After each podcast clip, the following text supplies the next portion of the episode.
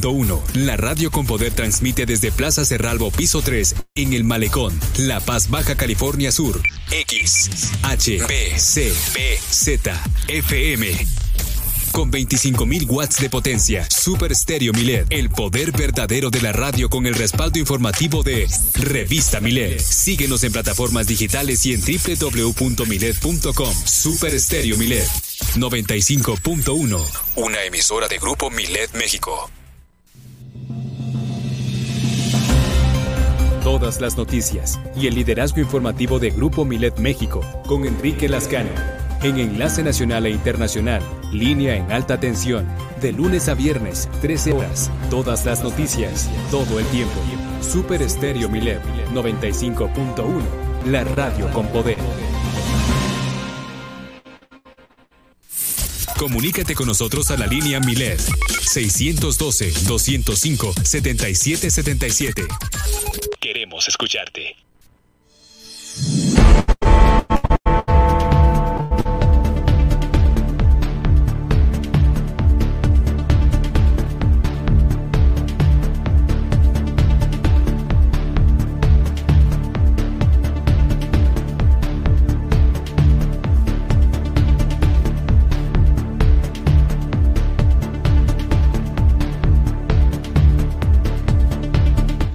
Las noticias locales a través de Super Estéreo Miled. Bueno, ayer dio Milena Quiroga, la alcaldesa de la capital del estado, su primer informe de gobierno. Según ella, ha eficientado la administración de los recursos para reducir la deuda en 229 millones de pesos. Fue, digamos que, la idea principal que pues nos mandan de su área de comunicación social. Sin embargo, durante este su informe, decenas de docentes manifestantes pues no la dejaron eh, hablar, estuvieron grite y grite casi una hora y media sin parar para lograr este el objetivo de conseguir una plaza. Pues allí estuvieron en la en el Palacio de Gobierno Municipal, estuvo también el gobernador del estado, la secretaria de Educación Alicia Mesa. Y bueno, por supuesto, eh, algunas declaraciones de los manifestantes y también de los mismos funcionarios sobre el tema de los maestros. Eh, le quiero comentar también que Se ha dado a conocer en estas últimas horas que el gobernador no va a asistir al informe del el eh, alcalde Oscar Lex.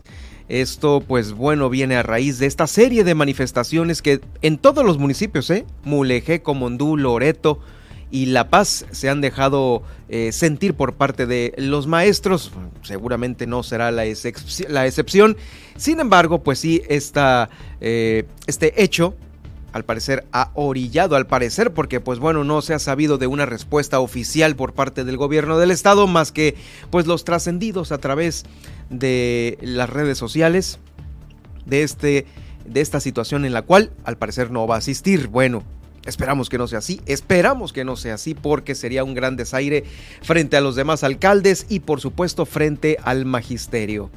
En Comondú también la presidenta municipal Liliana Talamantes rindió su primer informe, esto el día de ayer fue en la Plaza de Armas Ignacio Zaragoza. Después de este informe, el que rindió la alcaldesa de Comondú, el comité directivo del PAN dio a conocer que este no estaba pues aprobado por el Cabildo. Rindió su informe sin ser aprobado por Cabildo. Por su parte, la división, la división Interior del Sindicato Nacional de Trabajadores del Estado hizo palpable que en redes sociales comenzaran a circular cartas de renuncias irrevocables a la Asamblea Delegacional entre los motivos se expresan, se encuentra este sentimiento de traición por parte de sus representantes. ¿Quién es el representante? Elmut Castillo, el eh, dirigente del sección 3, que corresponde aquí a Baja California Sur. Ha arrancado el operativo para el ascenso a la Tierra de la Laguna, será, será del 17 al 21 de noviembre. También habrá un... Eh, pues un curso de senderismo fotográfico este próximo domingo 13 en la zona de la ventana. Van a difundir y promover el arte de la fotografía de naturaleza. Eh, Guillermina de la Toba nos va a informar sobre lo que ocurre en Los Cabos. La Secretaría de Salud estará reforzando los programas, los programas previos a el programa de lucha contra el dengue. También avanza el proyecto de esta clínica oncológica para los cabos. Hubo un fuerte accidente. Eh, un camión de bomberos quedó prácticamente despedazado y dos elementos del heroico cuerpo resultaron lesionados también aquí. Al parecer un carro de basura en la capital del estado se le atravesó a un motociclista y este perdió la vida.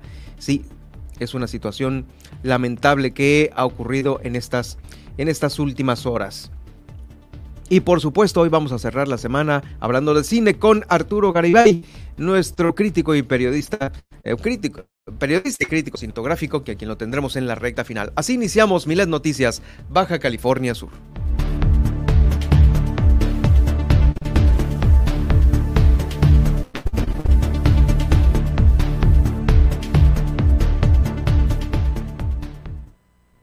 Ahora, Milet Noticias Baja California Sur. La información más importante de las últimas horas. Todas las noticias. Todo el tiempo. Por el 95.1 de FM en La Paz y 91.5 FM en Los Cabos. Con la potencia radial y el respaldo informativo de Grupo Milet México. Conduce Germán Medrano.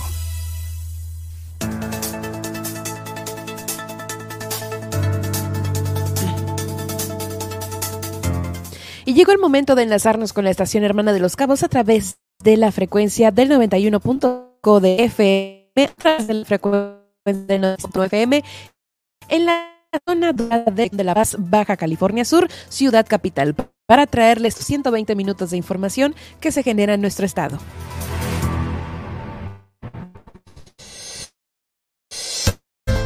Desde la cabina de Super Estelet La Paz. Soy Ángela y como en cada ocasión estaré acompañando a Germán Medrano para platicarle qué pasó un día como hoy, el pronóstico del clima, la tendencia en Twitter, el resumen de la mañanera y los titulares de los principales diarios nacionales e internacionales.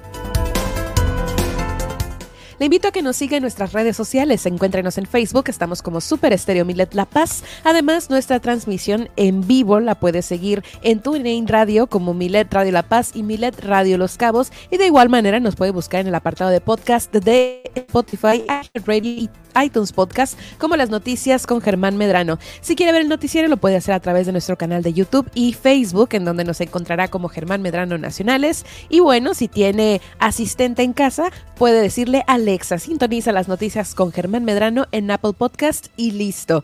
A mí me puede seguir en Facebook, estoy como Nadia Ojeda Locutora, en Twitter como arroba guion bajo Nadia OB y sintonizarme de lunes a viernes en punto de las 11 de la mañana. Pero antes, le quiero invitar a que realice su denuncia ciudadana a través de la línea Milet de WhatsApp, el 612-205-7777. Así iniciamos esta emisión de Milet Noticias Baja California Sur con todas las noticias todo el tiempo. Comenzamos.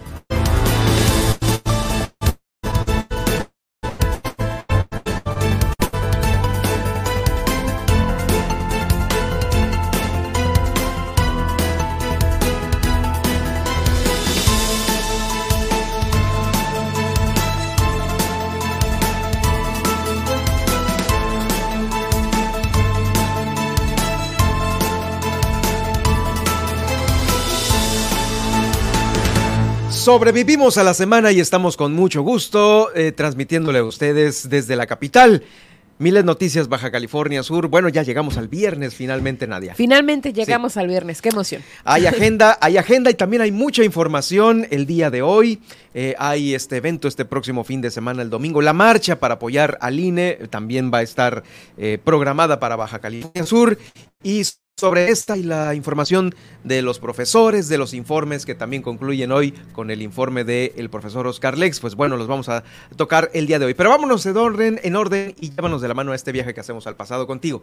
Por supuesto, con gusto iniciemos este viaje al pasado para pues cerrar bien esta semana y es que un día como hoy, pero del 1817, eh, Javier Mina fue conducido al Cerro de Bellaco o Cerro del Borrego frente a la Fuerte de los Remedios eh, cerca del Pénjamo, donde fue fusilado por la espalda como traidor por elementos del batallón de Zaragoza. Antes de morir, pidió a los soldados que apuntaran bien y no le causaran sufrimientos innecesarios. Tan solo tenía la edad de 28 años cuando esto sucedió.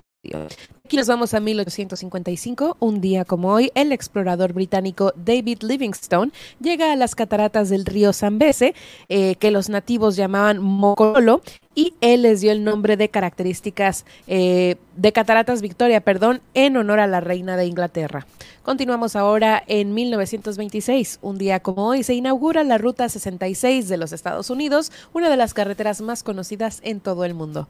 Continuamos ahora en 1930, ya que un día como hoy Albert Einstein y su ex estudiante Leo Szilard obtienen la patente por el invento del refrigerador Einstein, un refrigerador de absorción capaz de enfriar sin partes móviles utilizando una fuente de calor. Vámonos ahora hasta 1934, ya que un día como hoy se inaugura el Santuario de la Memoria en Melbourne, esto en Australia, monumento erigido a, los hombres, a los hombres y mujeres de Victoria que sirvieron en la Primera Guerra Mundial y en la actualidad eh, a todos los australianos que han servido eh, en guerra desde entonces. Continuamos ahora en el 11 de noviembre de 1951, un día como hoy, las mujeres ejercen su derecho al voto por primera vez en Argentina. Gracias a la ley promulgada por Juan Domingo Perón, resulta reelegido presidente. Evita Perón vota por primera vez y última, pues ya estaba enferma de cáncer. Continuamos ahora hasta el 1966, un día como hoy, la NASA lanza la nave espacial Gemini 12, el décimo y último vuelo tripulado del programa Gemini, en el que se realizaron pruebas de acoplamiento con un vehículo objetivo de ajena y tres periodos de actividad extravehicular. Vámonos ahora hasta 1991, un día como hoy, se publica el sencillo Black or White, el primer, ex, el primer éxito de la Dangerous del cantante y compositor estadounidense Michael Jackson. Y bueno, de 1992, cuando la iglesia de Anglicana aprueba el sacerdocio para mujeres. De ahí brincamos hasta el año 2000, ya que eh, fíjese que un día como hoy pues ocurre el desastre de Caprún, esto en Austria, en el que un tren eléctrico se incendia por un calector defectuoso, esto en el túnel de los Alpes, y los 156 esquiadores que escaparon cuesta arriba por el túnel murieron asfixiados. Los 12 restantes huyeron cuesta abajo y sobrevivieron. Por último, eh, nos, retomamos nos remontamos hoy hasta 2006, cuando sale al mercado en Japón la consola de video PlayStation 3 de la compañía Sony. Y con esto culminamos el viaje al pasado pero lo disfrutado. Gracias, Nadia. En unos momentos más, el pronóstico del clima para las próximas horas. Para este fin de semana, el resumen de la mañanera, la tendencia en Twitter y las principales portadas de los diarios nacionales e internacionales. Vamos a la información porque es muchísima sobre los informes. Ayer, la alcaldesa de aquí de La Paz, Milena Quiroga, dio su primer informe de gobierno. Eh, pues frente a todos los invitados, destacó, destacó varias cosas. Eh, recuerda usted que cuando entró estaba este problema en materia de agua potable, pues se han rehabilitado 10 pozos, algunos de ellos con más de 15 años sin mantenimiento, logrando incrementar pues cada vez más eh, los litros por segundo en la red de agua potable. En este momento se están contabilizando 108 litros por segundo, beneficiando a cada vez más habitantes. Eh, ha habido reposición de pozos de agua potable en el ejido Álvaro Obregón y San Hilario. Estas acciones han hecho posible que se cuente con el doble de camiones compactadores de basura. En este parque vehicular se ha permitido regularizar la frecuencia de este servicio. 12 camiones nuevos de recolección de basura son los que se tienen hasta este momento. También en materia de iluminación, 10.000 luminarias LED han sido instaladas en la ciudad de La Paz como parte de este programa. Eh, de luminarias LED. Prende LED. Es una inversión de 37 millones de pesos.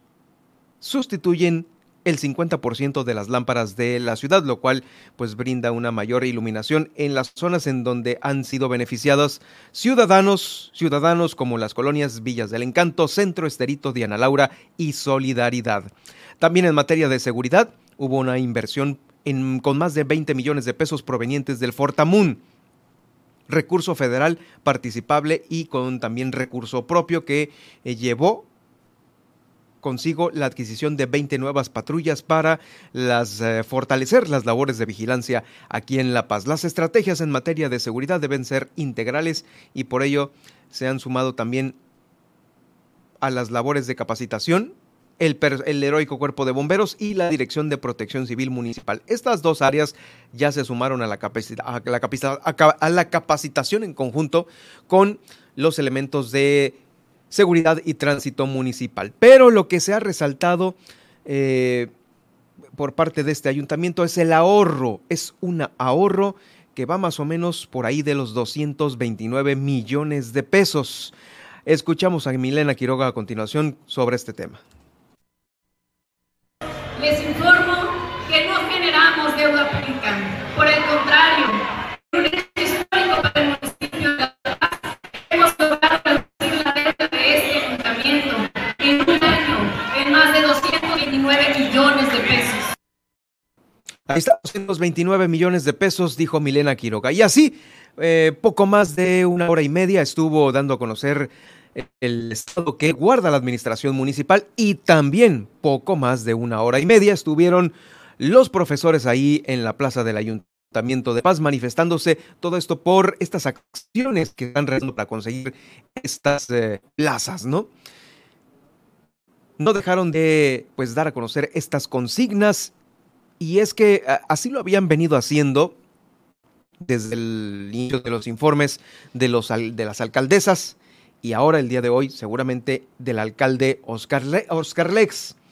Eh, están solicitando más o menos unas mil plazas y el pago de los quinquenios, pues muchas cartulinas que estaban ahí, había leyendas refiriéndose a regresamos a clases por imposición, no por solución.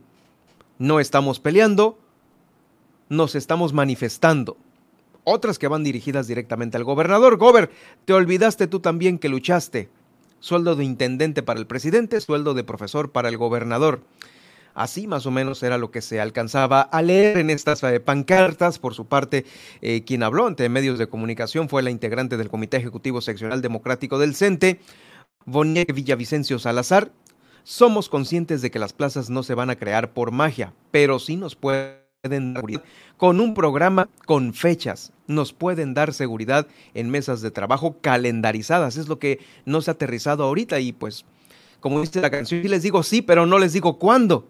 Ese es el punto que pues, los tiene con una incertidumbre laboral. En este estado ahorita hay incertidumbre laboral por parte del sector educativo, de estos los maestros que están eh, solicitando una plaza. Ya lo escuchábamos el día de ayer aquí en el noticiero, muchas este, eh, opiniones de maestros que están esperando nueve años, diez, eh, quince años, diecinueve años esta situación. Pues ahí estaba el gobernador del estado, también estaba eh, justamente la secretaria de Educación y así se dejaban escuchar los manifestantes.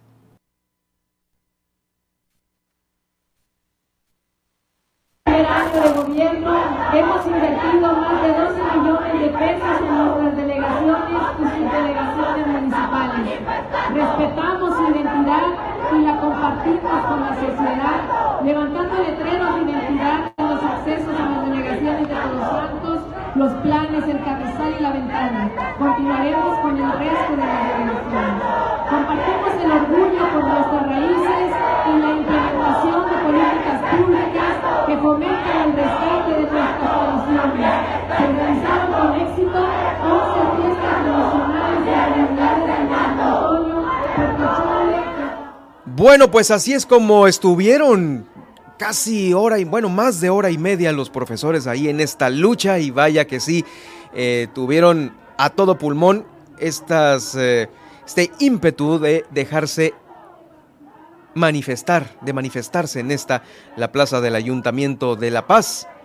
Ahí estuvieron muchos maestros, no dejaron de gritar con el objetivo de conseguir esta plaza, eh, porque sabe que ahí estaba el gobernador y la secretaria de Educación Pública, Alicia Mesa. Dicho sea de paso, esta este último funcionario, esta última funcionaria, Alicia Mesa, eh, daba a conocer justo ahí que no iba a haber descuentos para los maestros que se encontraban en estas manifestaciones. No, no va a haber descuentos. Y bueno, el día de hoy, ¿cuál fue la sorpresa para muchos? Que sí, sería otra la historia a partir del lunes, porque según esto, pues eh, ya habían cambiado. Eh, como en el Big Brother, ¿no? Las reglas y el lunes pues ya sería otra cosa porque se estaba ya en este acuerdo de que regresaran muchos maestros a clases eh, y claro también eh, claro, uh, dejando entrever que sí habría descuento en nómina. ¿Cómo la ve usted? Justamente tenemos estas dos declaraciones.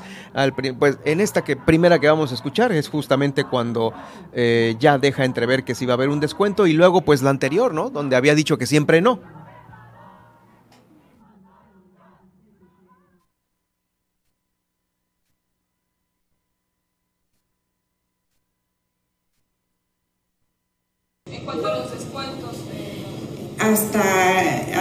Ya me habían hecho esa pregunta y hasta el día de hoy en que este, se había establecido el, paro, vamos a decirlo así, eh, no hay ningún problema, nosotros siempre lo comentamos.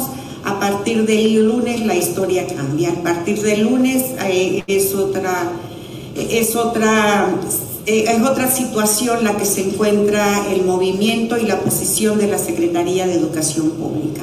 A partir de lunes ya se, todos esperamos que se normalice el sistema educativo, entonces ya se hará lo que proceda, ¿no? lo que corresponda. Ya quedó en firme, a partir del lunes se regresaría a clases. Para los que no regresen, ¿se estarían haciendo los descuentos? No, de ninguna manera, no somos un gobierno represor tampoco. Yo espero que todos los maestros eh, eh, hayan, este, se hayan comprometido con sus sindicatos, se hayan comprometido con sus alumnos para el regreso a clase. Yo sé que son los maestros muy responsables y estarán en las aulas próximamente. Reitera que no habrá, ningún descuento, ninguna situación para maestros que decidan permanecer, sin presentarse a clase. Eh, por supuesto que no, a nadie se le va a reprimir o se va a hacer ningún descuento por estas razones. Sí, y como le decía, es que esto es a partir del lunes. Ahorita, al corte de este viernes, que es cuando eh, pues ya las clases eh, estarían eh, finalizando por la semana. No, de aquí para atrás es lo que se le entiende, es lo que puedo lograr entender. De aquí para atrás no va a haber descuentos, pero el lunes, donde ya hay un acuerdo, pues ahí sí se deja entrever que puede haber descuentos a quienes no asistan. Y es que también no el líder del CENTE, ha dado a conocer que se van a seguir realizando acciones eh, pues a favor de este movimiento para conseguir estos espacios, estas plazas, a la par, trabajando y haciendo estas, eh, eh, estas acciones del movimiento magisterial. Pues vamos a ver de qué manera, a qué horas, quiénes y y cómo le van a hacer si es que va a haber alguna acción. Y se tiene que hacer esta acción con algunos maestros, no van a estar frente al salón, les van a descontar, pues ya se dejó entrever que sí, pero bueno, es la incertidumbre que eh, priva ahorita al sector. Por lo pronto, pues al día de hoy, al corte del día de hoy, no hay descuentos. Luego de los fuertes abucheos por parte de muchos de ellos en todos los informes como Ondú, Mulegé, Loreto, La Paz, eh, se ha dado a conocer que el gobernador del estado no va a asistir el día de hoy, 11 de noviembre, a acompañar a Oscar Lex, el alcalde de Los Cabos, en su primer informe de gobierno. Esto pues se dio a conocer por parte de la directora de comunicación social del Ayuntamiento de Los Cabos, Alejandra Estrada, quien eh, pues hizo público eh, la negativa del Ejecutivo de no asistir a la sesión del primer informe de gobierno de el alcalde Oscar Lex.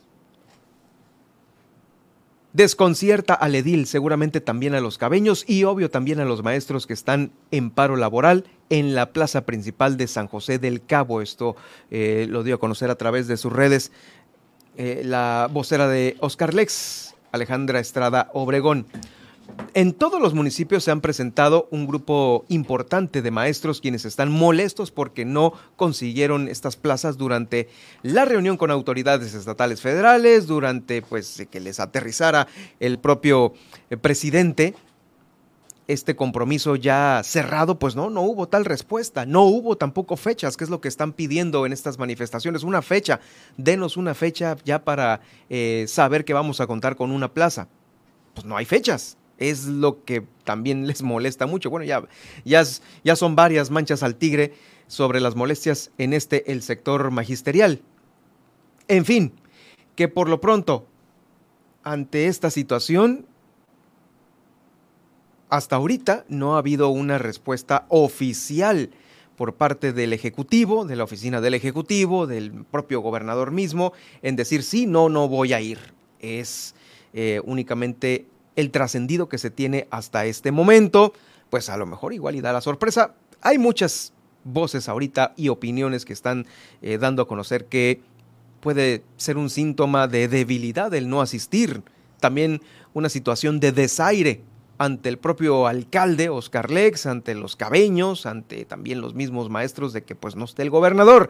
El día de ayer, eh, justo en el informe de Milena Quiroga, eh, al parecer está eh, con donde se encontraba el gobernador del estado, abandonó sin tener diálogo alguno con los maestros inconformes en medio de este operativo de seguridad de al menos unos 50 elementos policíacos, quienes muchos de ellos eh, me han confirmado que ella iban vestidos como civiles.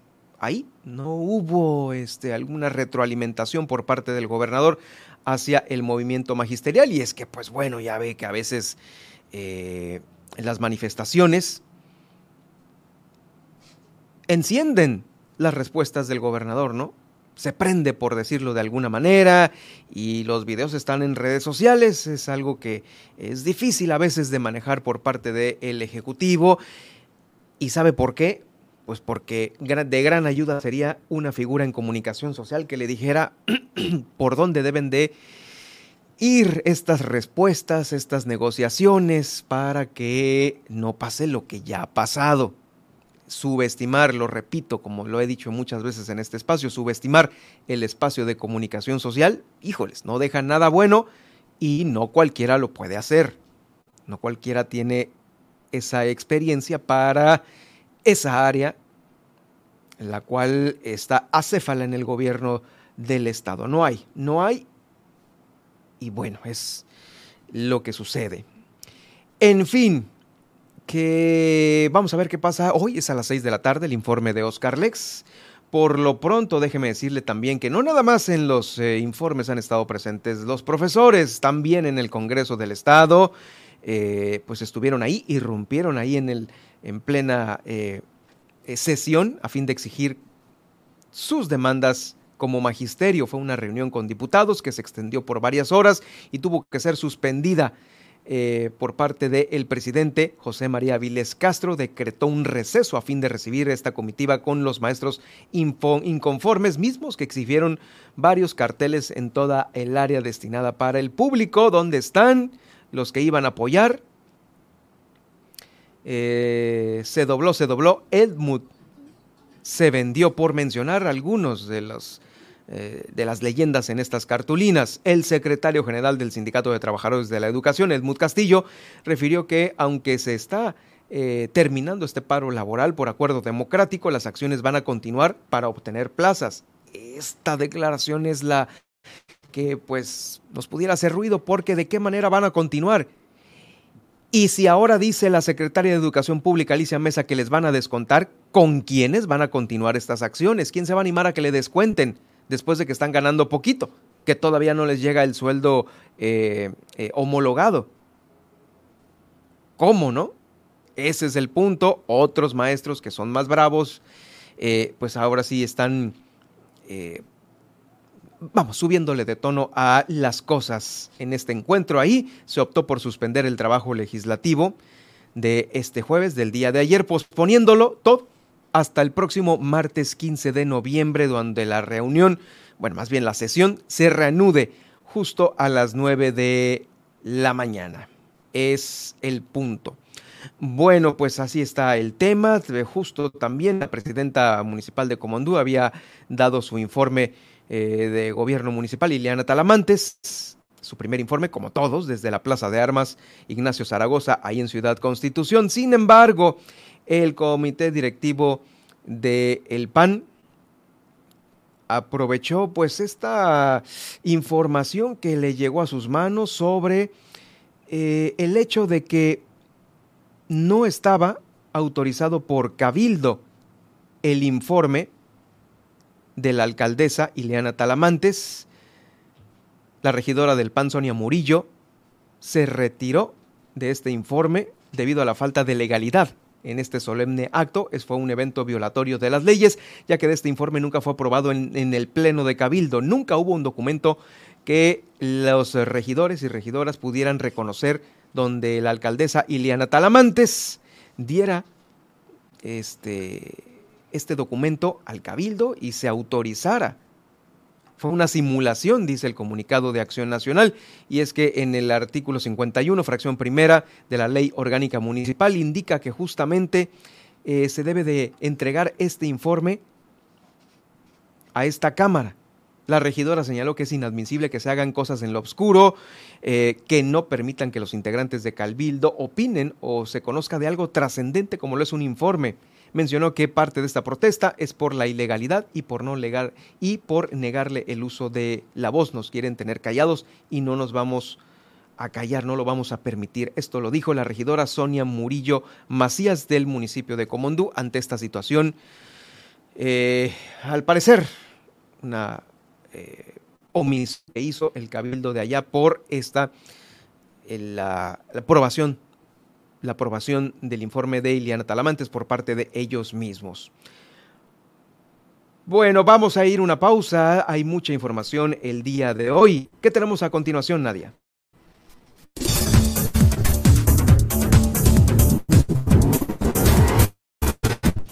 Al regresar, nos repite el pronóstico del clima para La Paz, Los Cabos y los principales puntos de conectividad aeroportuaria. Además, en La Paz habrá senderismo fotográfico este domingo 13 de noviembre en la zona de la ventana. Escuche muy bien porque tal vez le interesa esta actividad. Y además, hoy nos acompaña Marina Garmendia, representante del INE en Baja California Sur, quien nos va a platicar los fundamentos de la marcha por el INE, programa para este domingo también en el estado. Esta y más información al regresar después del corte en Milet Noticias Baja California Sur.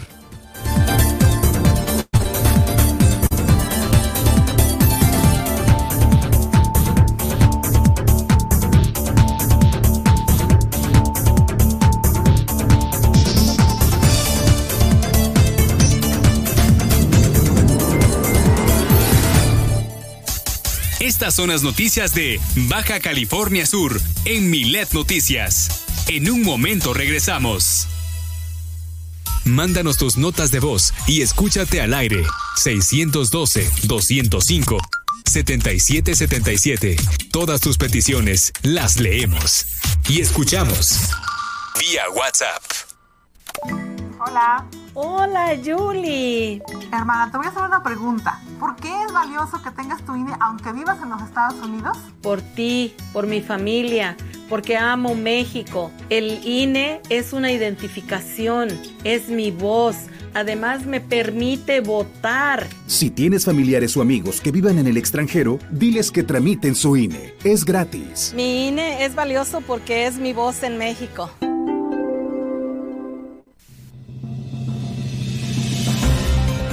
Todas las noticias y el liderazgo informativo de Grupo Milet México. Con Germán Medrano. De lunes a viernes 2 de la tarde. El acontecer diario de Baja California Sur. Todas las noticias. Todo el tiempo. Super Estéreo Milet 95.1. La radio con poder. Ahora puedes traernos y llevarnos a todas partes con nuestra nueva app. Descárgala, es completamente gratis en tu Play Store o App Store. Búscanos como Radio Milet en tu celular, la tableta, en tu computadora, en todos tus dispositivos móviles. Recuerda, descarga la app Radio Milet y tráenos en la palma de tu mano con toda la información, programas en vivo, la música de tu preferencia de Milet Radio. Descárgala, es gratis. Búscanos como Radio Milet de tu Play Store o App Store. Super Estéreo Milet, la radio con poder. Síguenos. ¿Te gusta la música y quieres aprender a tocar algún instrumento? Si cursas del cuarto año de primaria al segundo grado de secundaria, este mensaje es para ti. Te invitamos a inscribirte a las bandas de música en marcha que el sistema estatal DIF está formando en La Paz, Los Cabos y Comondú. Para informes, llama al teléfono 612-12-429-22, de 8 de la mañana a 2 de la tarde. Gobierno del Estado, Baja California Sur, nos une. Yo tramité mi INE en México. Y yo en el extranjero. Mi INE es muy confiable porque tiene elementos que la hacen muy segura y es gratuita. La mía también. Con mi INE puedo votar, identificarme y hacer trámites bancarios en todo México. Con la mía también. Si tienes algún familiar o amistad que viva fuera del país, recuérdale que la INE del extranjero tiene el mismo valor que la de México y es válida para votar, identificarse o hacer cualquier trámite en territorio mexicano. Mi INE es mi voz en México. Y en el extranjero. Milet Music. 100 emisoras de radio en Internet. 100 géneros musicales diferentes con calidad HD. Toda la música, todo el tiempo y sin cortes comerciales. Escúchanos en www.miletmusic.com. Mafioso, narco, cocinero buchona, dealer, mula. No importa cómo te disfraces para traficar o meterte drogas químicas, de todas formas te destruyes. La sangre de las drogas nos mancha a todos. Mejor métete esto en la cabeza. Si te drogas, te dañas. Si necesitas ayuda, llama a la línea de la vida, 800-911-2000. Para vivir feliz, no necesitas meterte en nada. Vas a los cabos de viaje de placer. Déjanos acompañarte en tu trayecto. Sintonízanos en Los Cabos en el 91.5 FM y de regreso a La Paz en el 95.1 FM. Te acompañamos con tu música favorita, las noticias al momento y los programas de tu interés. Recuerda, en tu viaje te seguimos. En Los Cabos 91.5 FM, Stereo Milet, la radio con poder. Síguenos. Mándanos tus notas de voz y escúchate al aire. 612-205-7777. Todas tus peticiones las leemos y escuchamos. Vía WhatsApp. Germán Medrano y todas las noticias de Baja California Sur en un solo espacio. Milet Noticias. Continuamos.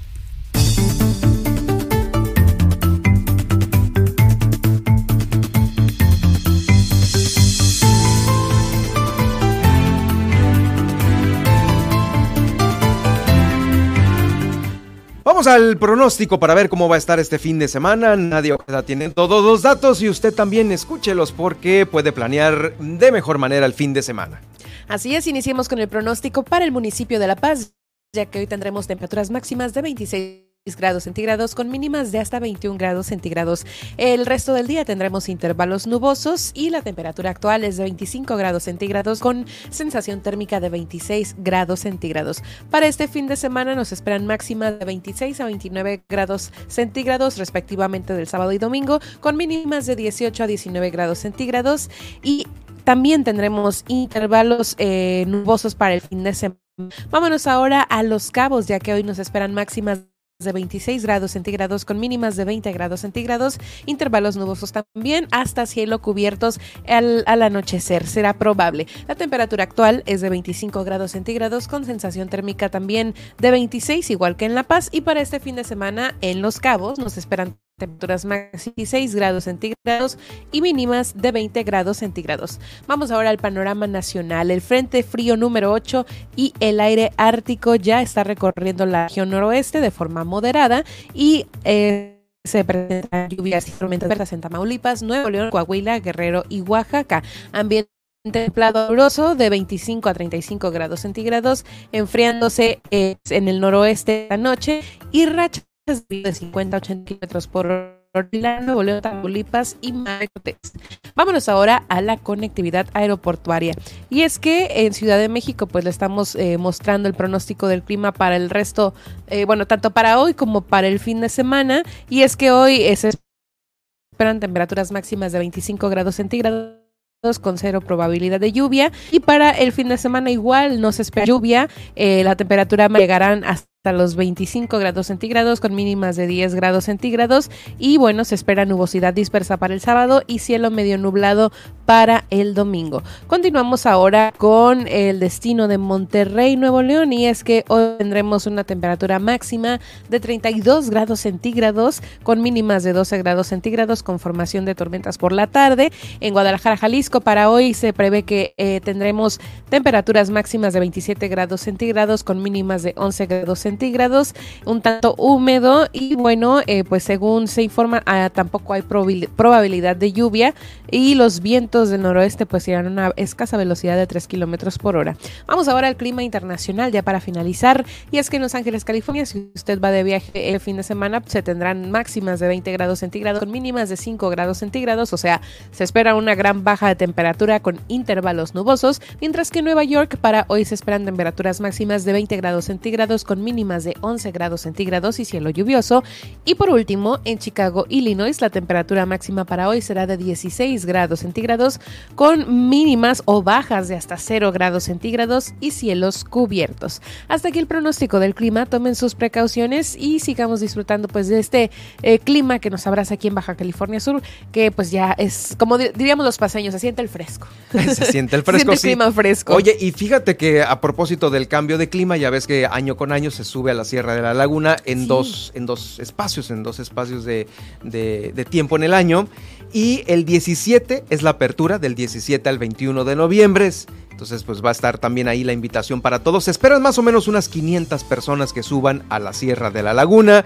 Eh, del 17 al 21 y va a haber un operativo muy importante, según lo da a conocer la titular del área Leticia Rivera y también el subdirector de Protección Civil de Los Cabos porque van a mandar allá eh, unidades médicas de atención prehospitalaria, una unidad de logística, seis elementos que van a estar distribuidos en varios puntos de la sierra van a estar al pendiente de la gente que sube y también de, al pendiente de alguna emergencia que se pudiese presentar porque pues para muchos se les hace muy fácil, ay, pues voy a subir y listo, ¿no? Y se llevan latas de atún y terminan dejándolas a mitad del camino, ¿no? Sí, lo mínimo que se espera al subir la Sierra de la Laguna es que sí te hayas preparado físicamente, ¿no? El, pues en todo este año, porque pues sí, como dices, no sabes, a veces no sabes cuánto peso llevar, no sabes en qué condición física te vas a encontrar, entonces es todo un reto. La verdad a mí me gustaría realizarlo, pero ah. sé que me tengo que preparar. Claro, no, y a veces el hecho de que, híjoles, déjame descansar y me quedo aquí un rato y te dejan. Te dejan. Y cuando te dejan ocurre lo siguiente, que te pierdes. te pierdes. A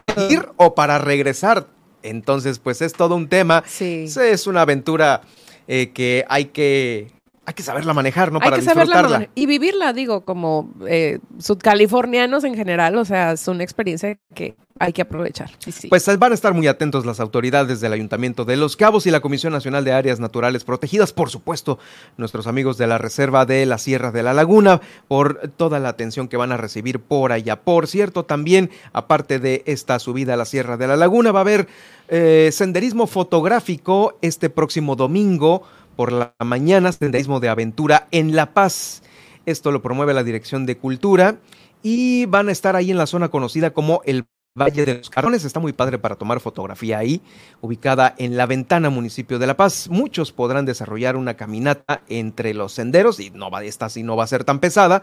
Y pues tomar estas fotografías en, apoyados con los que van a ir dirigiendo esta, esta caminata de senderismo y va a estar a todo dar. Es el fotógrafo invitado Gabriel Larios Heredia, quien es especializado en este tipo de artes visuales, quienes va a apoyar a los jóvenes y a los adultos. Van a coordinar esto para eh, todos los que deseen asistir. Ahí está, mire, usted puede ingresar a la página de Facebook Senderismo Aventura La Paz y ahí están todas las bases, también el costo de recuperación, porque parece ser que va a haber ahí algunas, algunas amenidades bueno, Facebook, Senderismo Aventura La Paz. Búsquelo, así para este próximo domingo 13 en la zona de la ventana que van a promover este turismo de aventura.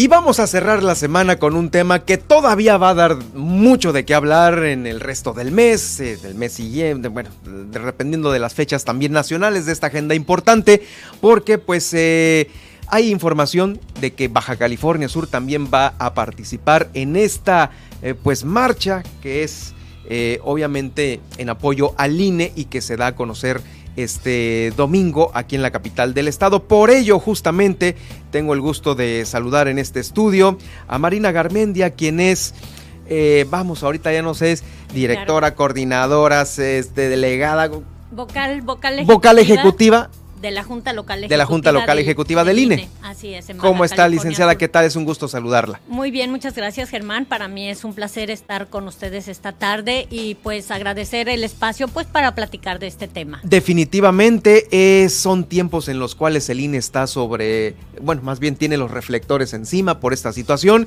Me parece que es una de las eh, entidades de nuestro país que pues nos ha dado mucho, ha corregido muchas cosas en todo este tiempo de vida, desde que era este, el Instituto Federal o mucho antes, y ahorita está como un organismo muy maduro para realizar lo que ahorita conocemos como las elecciones de un país, en este caso en nuestro país México. Así es, Germán. Eh, justamente el Instituto Federal Electoral se creó en 1990, luego de una crisis política muy profunda en donde pues se tambaleó la estabilidad del, del sistema político mexicano, se puso en duda la legitimidad del presidente que había sido electo.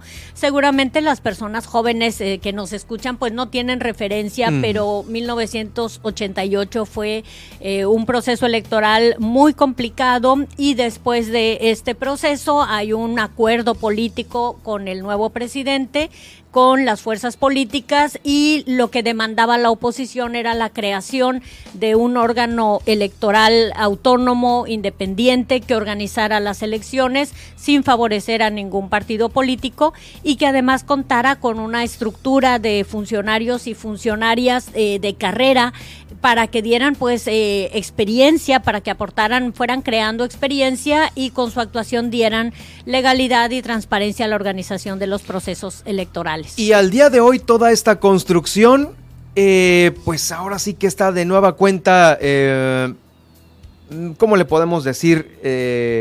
En una situación endeble, Claro. pende de un hilo. Así es, pues así lo vemos. Eh, ahorita lo que hay es una propuesta eh, en el mes de septiembre que llegó a la Cámara de Diputados en donde se plantea una reforma muy importante al- Muy a al- fondo. muy muy a fondo, no solamente al Instituto Nacional Electoral, sino al sistema electoral en su conjunto y también algo de lo que se ha hablado poco al sistema político y de representación eh, política de las y los mexicanos.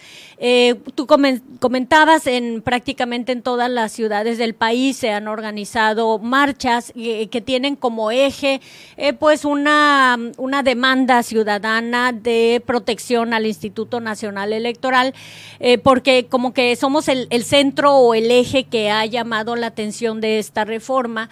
Sin embargo, eh, a mí me gustaría comentar eh, otros aspectos, sobre todo porque, pues, respetar, ¿verdad?, Lo- los espacios. La marcha no la está convocando el INE, no la está organizando el INE, son otras organizaciones, eh, algunos partidos políticos. En cada estado se han organizado de, De manera diferente. diferente y creo que es importante decir que no es el INE quien, quien convoca, ni quien organiza, ni quien hace el llamado a participar. Esto pues ya es una decisión como tantas que quedan en la esfera de la autonomía de cada una de las personas. Eh, pero los, los otros aspectos, así, si tú me permites, eh, que me parece importante que, que la ciudadanía conozca, están relacionados con el sistema de partidos. Eh, hoy en día los partidos políticos, eh, desde el que empezó estas reformas electorales, reciben financiamiento público, reciben financiamiento porque se busca que haya condiciones de equidad en la competencia todos. electoral reciben financiamiento público y tienen acceso a los medios de comunicación. Esto porque vivimos quienes no lo saben, vivimos décadas en donde eh, al no tener estas garantías que se llaman prerrogativas, pues los partidos competían de manera muy desigual y no ganaban. Entonces tenemos un sistema de partidos hegemónico donde un partido político pues ganaba prácticamente todas las, todas las elecciones. Y ahora se tiene un piso más parejo. Exactamente. Y justo la reforma, eh, Germán, lo que está proponiendo es eliminar el financiamiento público a los partidos políticos y darles financiamiento solo para las campañas electorales. Eh, esto, por supuesto, es con el ar- argumento de ahorrar. Y por supuesto que se va a ahorrar si los partidos políticos no reciben, financiamiento. O sea, esa es, esa es una verdad. Pero tendríamos que preguntarnos entonces eh, de qué van a vivir los partidos políticos durante dos años y con qué elementos podrían llegar a una competencia electoral. Eh, te comento que los partidos políticos en sus estatutos señalan cuáles son las aportaciones que eh, deben hacer sus militantes pero básicamente se pide, cada partido tiene porcentajes, que quienes son gobernadores o quienes son senadores o quienes son alcaldesas o alcaldes aporten cierto porcentaje de, de su sueldo, de tal forma que aquellos partidos políticos que formen parte de los congresos o de los gobiernos de cualquier nivel, pues Tienen obviamente, obviamente, digamos, tienen, tienen ahí la garantía de recibir recursos. Pero los partidos minoritarios que no tienen esta representación, pues entonces no tendrían una fuente de financiamiento propia. Con lo cual, dentro de dos años, digamos, no el 2004, sino la, la, la siguiente elección, depende si se aprueba o no, pero irían ya aquí en una condición de desventaja. Y, eh, y además eh, de colocar, digamos, a los partidos políticos en esta situación, pues obviamente eh, quien tenga más, más espacios, eh, pues tiene mejores condiciones para competir. Y aquí pasa, pasaría, digamos, algo que ocurría en el pasado, que aquellas personas que quieren militar en un partido, que aspiran a un cargo de elección popular, pues obviamente elegirían formar parte de aquella organización, pues que les da más garantías para hacer una carrera política. O sea, esto pasaba antes, ¿no? De hecho, el, el partido que entonces dominaba se conoce como un partido atrapa todo, porque finalmente, eh, pues podía llegar ahí de cualquier Y le iba a no tocar una parte del pastel. No, no quiero decir ideología, pero digamos era, era muy, muy plural, no sé cómo, cómo llamarlo. Incluyente, Muy no sé. incluyente, eh, pero sí, eh, es decir, era muy difícil militar en la oposición y en, en donde uno realmente no tenía posibilidades de ganar. Entonces es un esquema que regresa, que regresa a nuestro país a otra época y que si bien puede parecer muy popular, porque yo sé que los partidos políticos no gozan, este, y así lo dicen las encuestas, ¿verdad?, de la confianza de toda la ciudadanía, pues hay que pensar que en un régimen político democrático los partidos políticos son piezas fundamentales.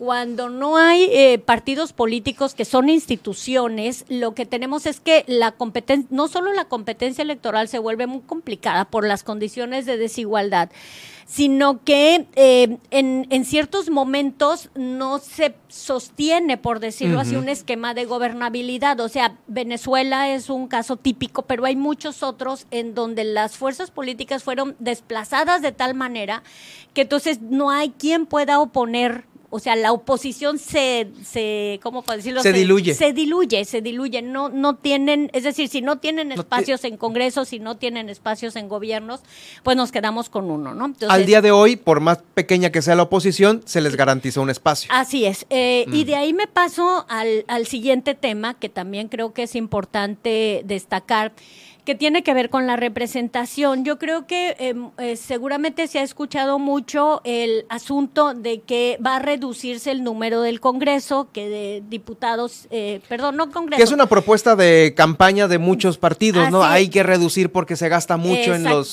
que si los Que plurinominales. los plurinominales, exacto. De 500 diputaciones se reducirían a 300 y el Senado de 128 a 96. Y fíjate que sí, esto es muy importante, sí desaparecen los plurinominales, pero también los uninominales. Eso creo que no se ha dicho. ¿Qué es lo que habría si no hay ni plurinominales ni uninominales? Que todos los candidatos y candidatas van a ser propuestos en listas una lista por cada una de las 32 entidades federativas y esa lista la van a elaborar los partidos políticos y nosotras y nosotros vamos a votar por lista. A ver cómo se llaman. Ah, pues es una votación común y corriente, ¿no? No, por lista, ¿cómo se llaman los Plurinominales, que van? es lo mismo, sí. Exactamente. Entonces, no habría... no- Pero el plurinominal es el que ya está garantizado su espacio, ¿no? Sí, pero es el que hay en una lista Ajá, exactamente. y que la elabora el partido. Y el partido escoge quién es el, El- del premio, el que se gana el premio, ¿no? Exactamente, el partido elabora la lista, pero las personas ya no votamos por candidatos. O sea, quienes ahorita me escuchen y vivan en un distrito local o federal, en la pasada elección tuvieron varias alternativas, varios nombres propuestos por distintos partidos políticos y pues eligieron el que más les gustó. Incluso tú puedes elegir de un partido para una elección local, de otro para la federal, o sea, tenemos muchas opciones. Lo que ahora tendríamos es un esquema plurinominal. O sea, ¿por qué plurinominal? Porque Son- lo haría la son lista del partido, para empezar. Y la lista la hace el partido. Ajá. Y entonces tú votas por lista. O sea que si a lo mejor hay uno brillante y los demás son no tan brillantes, ni modo, ya me fregué porque esa es la lista por la que voté. Así es. Y la lista la, la confecciona el partido. El partido Sí. político. Entonces, eh, des- repito. Sí. Desaparecen los 200 uninomi- plurinominales, Plurinomi- sí, pero también los 300 uninominales. Y a todos los que quedan, que van a ser 300, los vamos a elegir por lista. Por lista. lista plurinominal. Oh, que la caramba, entonces, O, ¿no? eh, exactamente, ¿no? Entonces hay que ver aquí, este, y no lo estoy inventando, por supuesto. No, porque en ahí está la propuesta, en la iniciativa en la de iniciativa. ley. Ajá, esto lo, se denomina proporcionalidad pura, es decir, el porcentaje de votos de cada partido político es el que determina el número de diputados y diputadas que le corresponden. Ese es un. Ahora, Sí. desaparecen también los soples en los estados. Sí, pero déjame de, Ah, bueno, dime. tantito, al- al- Yo- yo- tantito acabar la idea del sistema de representación, porque lo que la propuesta des- define es efectivamente desaparecer a los 32 institutos estatales electorales, solamente el- un órgano central, que sería el nuevo INE, eh, llamado ahora Instituto Nacional Electoral y de Consultas, organizaría tanto las elecciones locales como las federales podría ocurrir, eh, pero ah, aquí el otro, no quiero decir detalle, el otro punto muy, muy importante es que lo haría con una sola ley, es, ley general Claro. electoral. O sea, ningún congreso local, ahorita hay un- una discusión sobre una reforma electoral en Baja California Sur, o sea, ningún congreso local legislaría más sobre cuestiones electorales. Todo el trabajo que ha hecho recientemente aquí el Congreso de, Baja California Sur en esta comisión para recopilar todas las opiniones de todos los sectores, desde Mulegé a Los Cabos, se iría a la basura. Pues no habría ley estatal electoral, tan sencillo como eso. Y- todo lo que pues sí, todo es. lo que hicieron, pues no, no- Eh, no tendría caso. entonces, no habría ley estatal electoral y eh, también se determina desde el centro el número de diputados y diputadas que habría en cada congreso local. Esto lo hacen según el número de habitantes que hay en cada estado y para el caso de Baja California Sur, pues nos tocarían dos federales y 15, y 15 estatales, ¿no? O sea, 15, el congreso local que ahorita tiene 21 tendría Bajaría solamente a 15. bajaría a 15. Y eh, lo mismo pasaría en los ayuntamientos. Hoy, eh, hoy se puede decir cómo se, en el localmente, en el Congreso puede definir eh, cuántos eh, ayuntamientos va a haber y cómo se integran estos y cuántos regidores habría.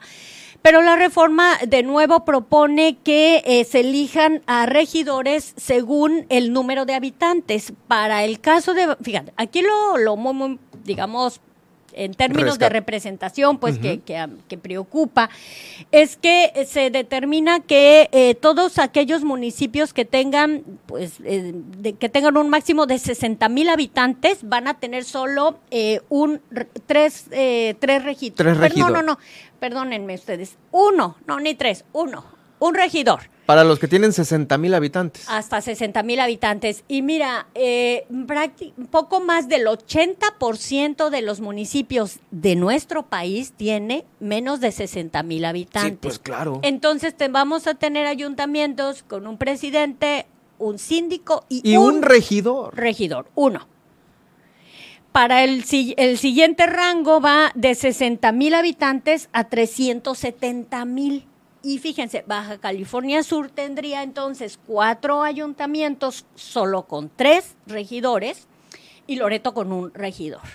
Entonces, en, en términos, digamos, de, de, de pluralidad, pues la, esta- la reducimos muchísimo. O sea, no solamente en Cámara de Diputados, Cámara de Senadores, sino, lo más también importante le toca al ayuntamiento su en, reducción. en los ayuntamientos y eh, los ayuntamientos, pues creo que todos sabemos la, la importancia que tienen, eh, pues no solo por los servicios públicos que brindan, sino por cuestiones de aprobación de su presupuesto, de aprobación de la contratación de la de la de Sí, la porque deuda, ahora, híjoles, le voy a decir algo que usted no lo va a decir, pero No, yo no, pues está, es, estaría más fácil centaviar a uno que a 18 o a 14, ¿no? bueno, en fin, yo lo dije. Eso yo no lo, eso yo no lo escuché. Ok, este, pero- pero, pero, si tú ves, eh, se reducen también los espacios para los partidos minoritarios. Claro. Entonces, eh, los dejamos sin financiamiento público y los dejamos con menos espacios y obviamente esto propiciaría una concentración del poder político. Entonces, si tú ves así rápidamente que en lo que en lo que yo estoy platicando, esto va más allá de lo que puede ocurrir o no con el órgano en el que trabajamos, que es el Instituto Nacional Sí, no es desaparecerlo, bajarle la nómina o menos presupuesto. No, es una cosa que ya está afectando el funcionamiento regular de una ciudad, de un estado o del país. Así de la, de la representación política, ¿no? Pero además lo primero sí es cierto, o sea, no, no me detuve en el, en el INE, pero también es, es cierto que se disminuye. eh, Mira, en el Instituto Nacional Electoral tenemos presencia en todo el país porque tenemos eh, distritos electorales en donde se eligen a estos diputados, pero como van a desaparecer los diputados de mayoría, van a desaparecer también los distritos electorales federales y locales porque todo se va a elegir por una lista única en cada estado. Y obviamente desaparecen nuestras oficinas distritales y locales y con ellas el servicio profesional electoral. ¡Sas! ¡Sas! Eh, híjole, a ver, ¿y qué país tiene lo mismo que esto que estamos, a ver, digo, como así como para compararlo Claro. con... Eh, mira, hay, ha habido, pues, eh, hay distintos modelos, depende del, Pero del debemos sistema de parecernos a alguno. ¿no? Bueno, yo nada más. Con esta propuesta. Sí, mira, yo nada más daría. No, eh, esta es. Bueno, pero no te entendía la, la pregunta. Pues es. Es, Es un- como preguntarle, mira, Mm. ¿de dónde es el copy-paste para México?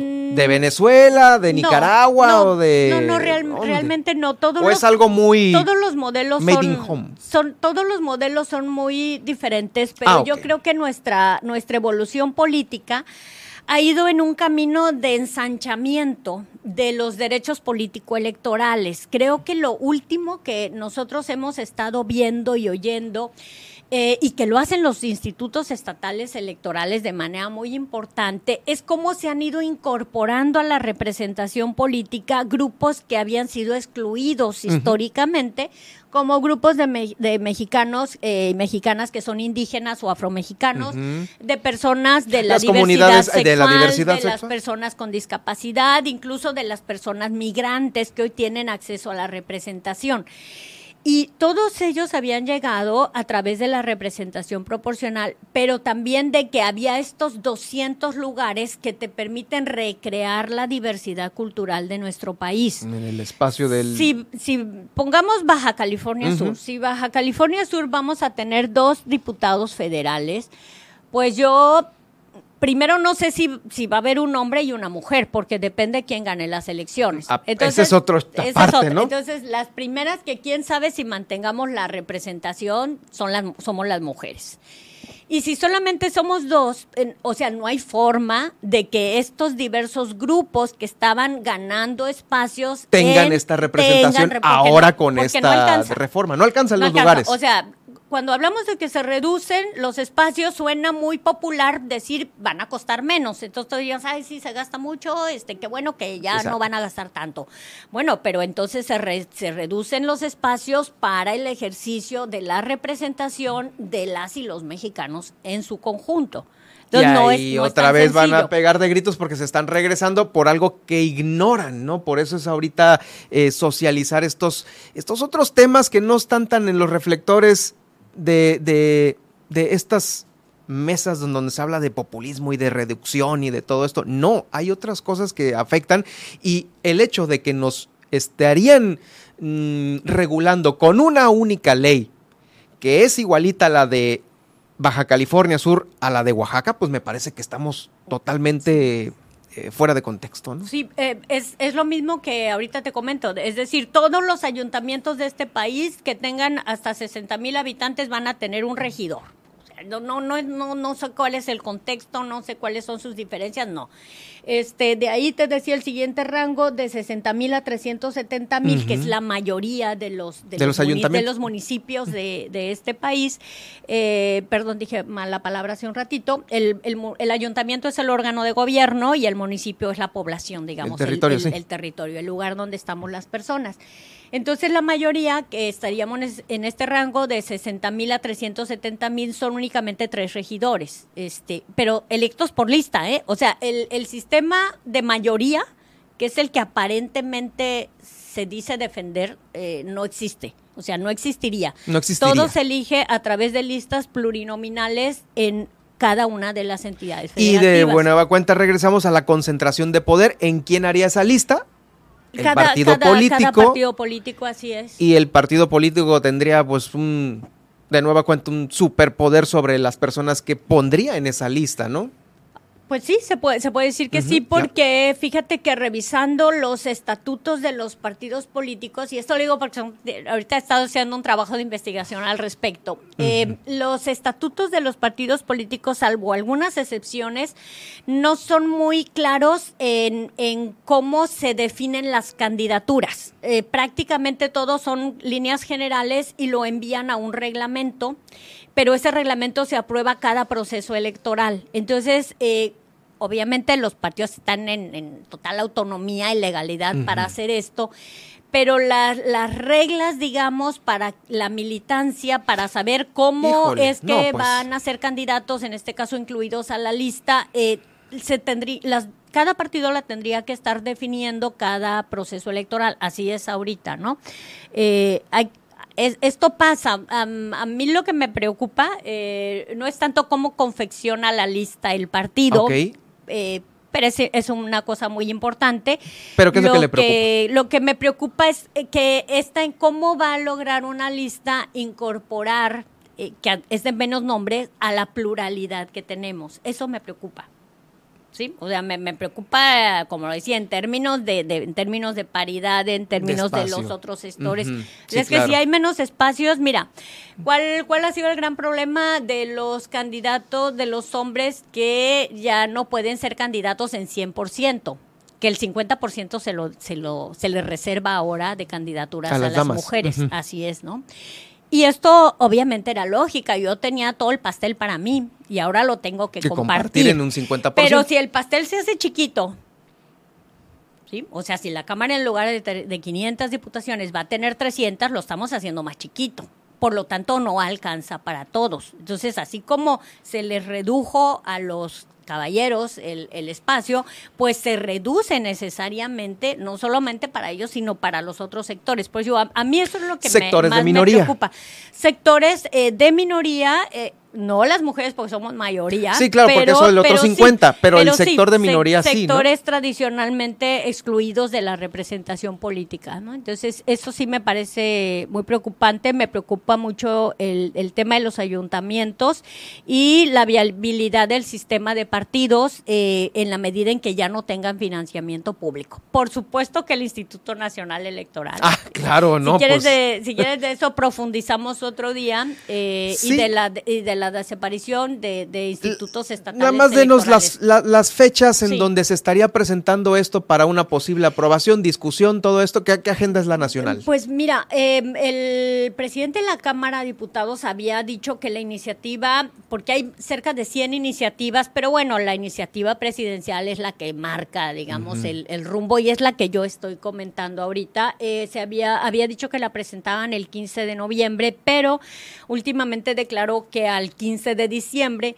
El 15 de diciembre es el último día de sesiones eh, ordinarias de la Del- Cámara de Diputados, entonces yo pensaría que de aquí a, a esa fecha eh, no, no hay un día determinado, entiendo que pues deben estar debatiendo, deben estar negociando las fuerzas políticas eh, en- representadas en la Cámara de Diputados y bueno, pues eh, esperaremos. Sí.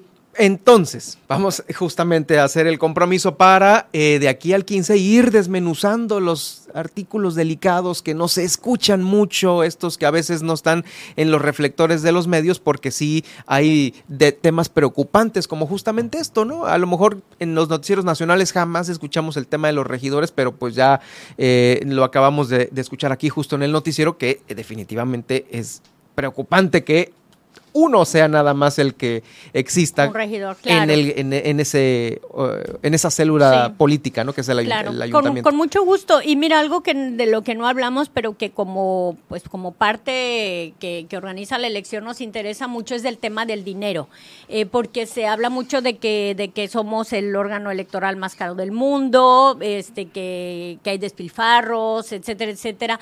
Y creo, por supuesto, que sería muy importante desmentir estas afirmaciones. Muchas gracias por acompañarnos esta, en este gran cierre de semana con el tema, el tema del INE. A propósito de todo esto, como bien lo indica Marina Garmendia, quien es eh, la vocal ejecutiva aquí del INE, eh, esta marcha del próximo domingo, que es a las diez y media de la mañana en el kiosco del Malecón, no la organiza el INE, sin embargo, pues de diversos sectores de la sociedad están ahí pues eh, invitándolo a usted. Es la marcha Democracia y Libertad, hashtag el INE no se toca, domingo 13 de noviembre, 10.30 en el kiosco del Malecón. Maestra, le quiero agradecer mucho el haber estado con nosotros y bueno, en próximos programas estaremos todavía platicando más de, esta, de esto que es interesantísimo para la vida política de nuestro país. Claro que sí, con mucho gusto. Muchas gracias. Gracias, muy buenas tardes. Vamos a una pausa que tenemos después.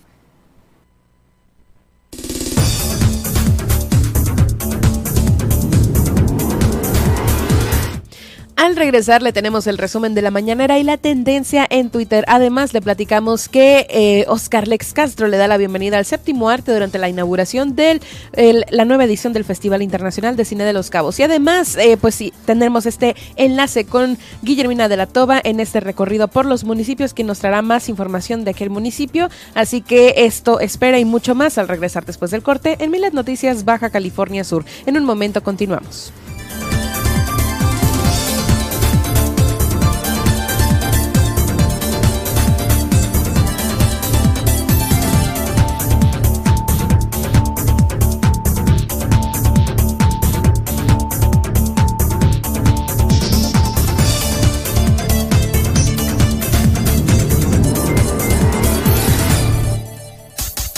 Estas son noticias de Baja California Sur en Milet Noticias. En un momento regresamos.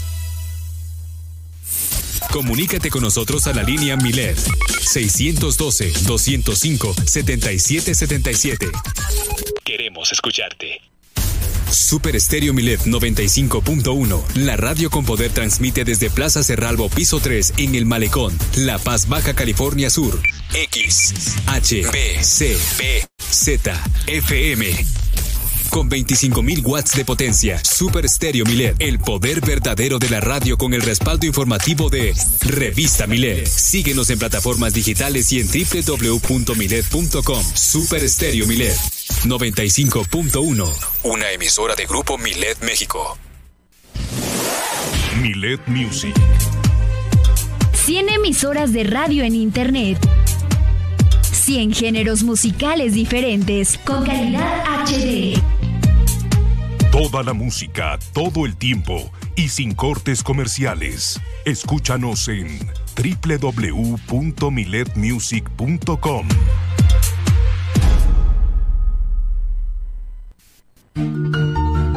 El golpear a una mascota sin motivo alguno. Tenerla encadenada, sin una sombra, en el rayo del sol, con una mala alimentación, entre muchas otras cosas, es objeto de denuncia ante la justicia cívica.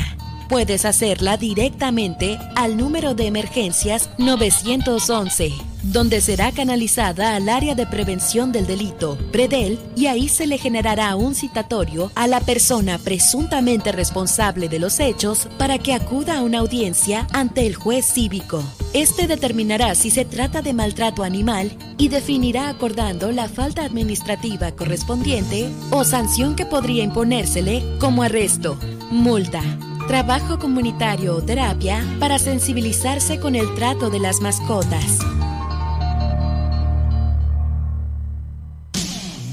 Porque en Super Estéreo Milet queremos una mejor ciudad. Cambiemos, cuidemos y mejoremos nuestra ciudad. Esta es una campaña propia del Grupo Milet en beneficio de Baja California Sur.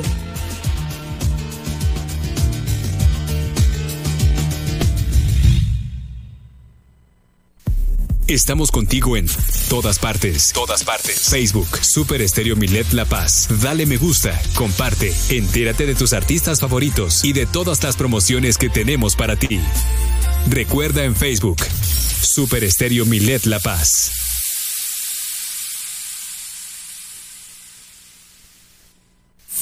Comunícate con nosotros a la línea Milet 612-205-7777. Queremos escucharte. Germán Medrano y todas las noticias de Baja California Sur en un solo espacio. Milet Noticias. Continuamos.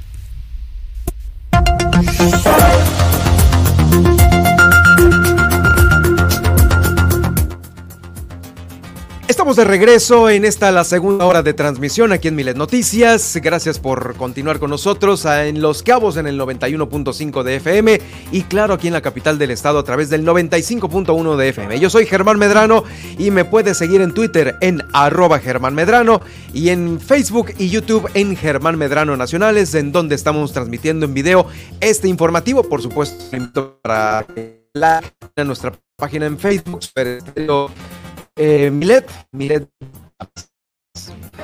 Ya tenemos el de la mañana. Así es. En este viernes, el presidente Andrés terminó la semana de en Mérida, Yucatán, para posteriormente tomar un descanso sábado y domingo, esto pues por la celebración de su cumpleaños. En primeros temas y hablando de Yucatán, pues el gobernador eh, Mauricio Vila informó que Yucatán es la entidad con primer lugar en incidencia delictiva, en paz y en educación a sus policías, lo que se manifiesta en una mejor labor de seguridad pública para esta. En otros temas, el mandatario asegura que él ya fue oposición y se siente que te bloquea.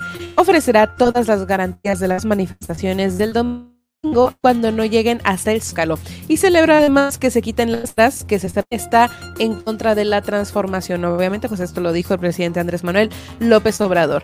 En otros temas, menciona que actos distintos ya que en el mismo sentido el presidente, de lo que acabamos de hablar, apuntó que en nuestro país hay dos proyectos distintos, y los, los es su verdadero Dios, lo dijo hoy. Y en otras, eh, en otros temas, nueva aerolínea se llamará Mexicana, ya está en pláticas con los trabajadores de Mexicana para que la aerolínea lleve ese mismo nombre, luego de que se haga un avalúo de la marca y se logren más vuelos, más de un mejor costo. En otros temas, eh, los mismos internacionales no son esto y es presidente señaló que a veces la idea de los organismos internacionales, todo la ONU, son estos, pero no.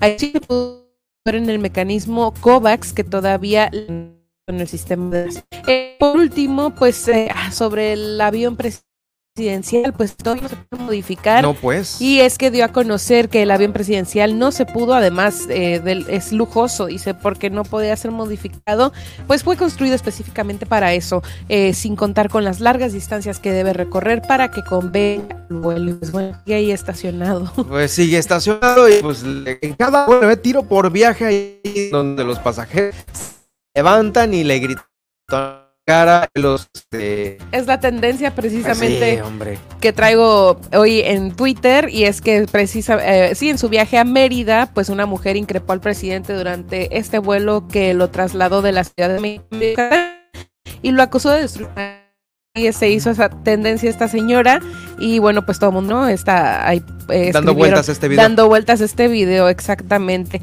Eh, precisamente, pues también en por el, donde se llevó a cabo la mañanera, eh, también, pues pues sí, la tendencia siempre se la lleva a la mañana, ¿no? Todo por estas declaraciones del avión. Y claro está, pues, la, el hashtag de INE por los comentarios a favor de la marcha en defensa de INE México. Y bueno, pues este cartel se lee en redes sociales, ¿no? Hashtag el INE no se toca. Y por ello anuncian que, eh, pues sí, la marcha se va a llevar a cabo este 13 de noviembre a las 10 y media de la mañana. Que, eh, bueno, aquí en Baja California Sur ya escuchamos todos los detalles tanto eh, en Ciudad de México esta marcha va a salir del Ángel de la Independencia y pues demandan que el INE es de todos, ¿no? Por eso convocan y eh, dice suma tu y tu nombre a la convocatoria, envía tu logo y consentimiento, uso firmado al correo, o sea que, que están haciendo pues ahí este movimiento bastante grande y pues hasta el momento así están las tendencias al día de hoy, nosotros vamos a seguir al Bueno, por ahí Saúl nuestro, nuestro programador, operador, eh, productor una tendencia muy importante. y es que, pues sí, la verdad, esto está en todas partes, hasta en los medios nacionales, y es que en la infancia, ¿no? Después de 24 Ketchum, este personaje de ficción eh, anime Pokémon pues se corona como campeón mundial y pues Saúl está muy contento por eso. y sí, es un tema que está en todas partes. Aunque, aunque pongas esa cara, Germán, está en todas partes. es que no sé de qué están hablando. y hablando de, bueno, como más al rato vamos a tener esta sección con Arturo y ahí para los que crecieron con este anime. Y ahí, está saliendo entonces para los que nos ven en YouTube y en Facebook. Ahí, está, pues bueno, pues ese es.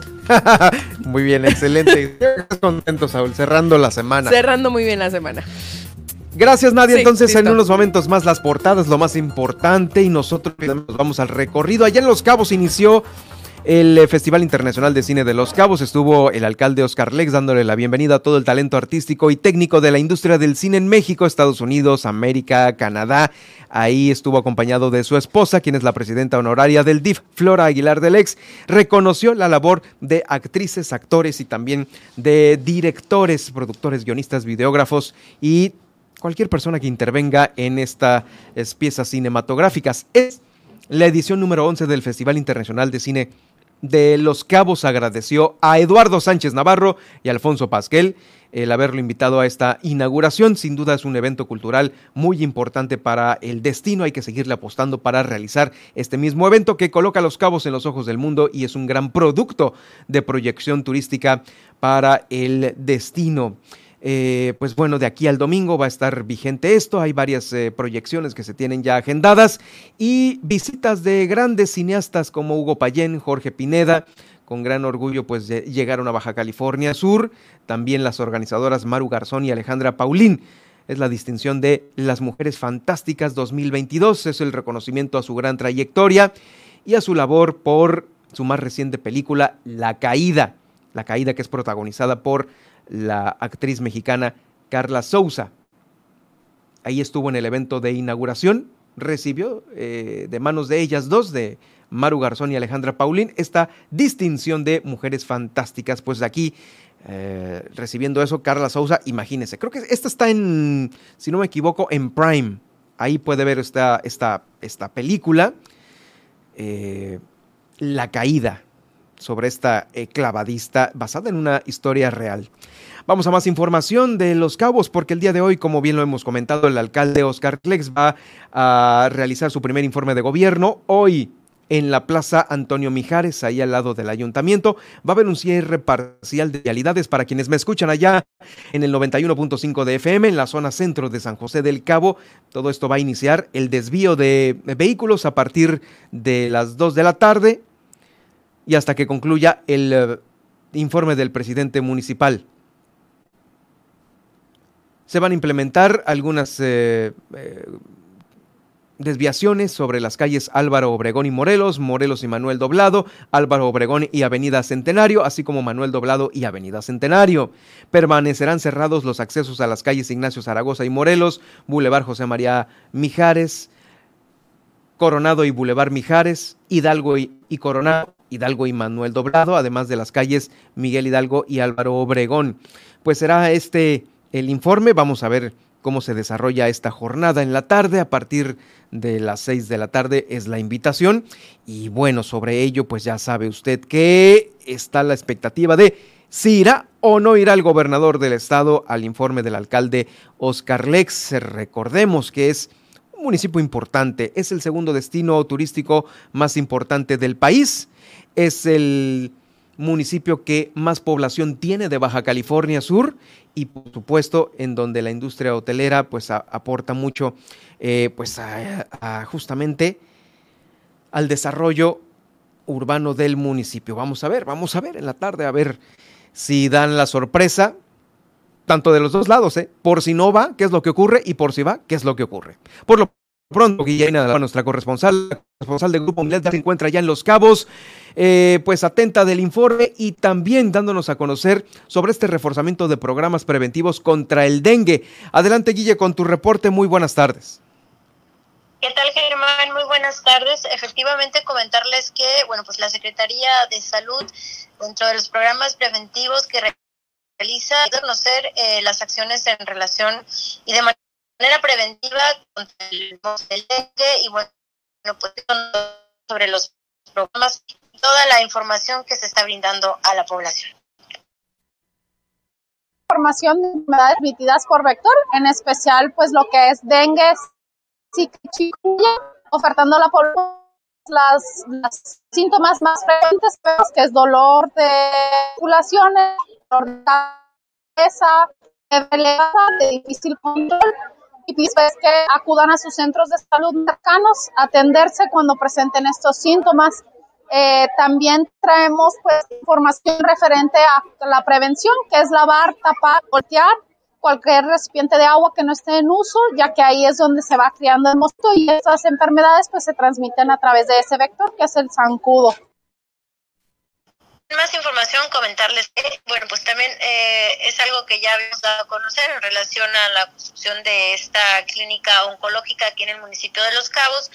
Y en ese sentido, eh, la regidora, regidora, perdón, Irene Román, quien está a cargo de esta proyecto, da a conocer los avances que se tienen en relación a la clínica en la licitación pública nacional para la prestación de los servicios públicos municipales de tratamiento y disposición final de los residuos del municipio de Los Cabos, Baja California Sur, IGMA, como anexo 1, se acompañan las personas teniéndose por aquí, reproducida como en su se insertará. Segundo, que los Ayuntamiento de Los Cabos, Baja California Sur, aprueba la base para participar en la licitación pública nacional respectiva a la concesión para la prestación de los servicios públicos municipales de tratamiento y disposición final de los residuos en el municipio de Los Cabos para California Sur, misma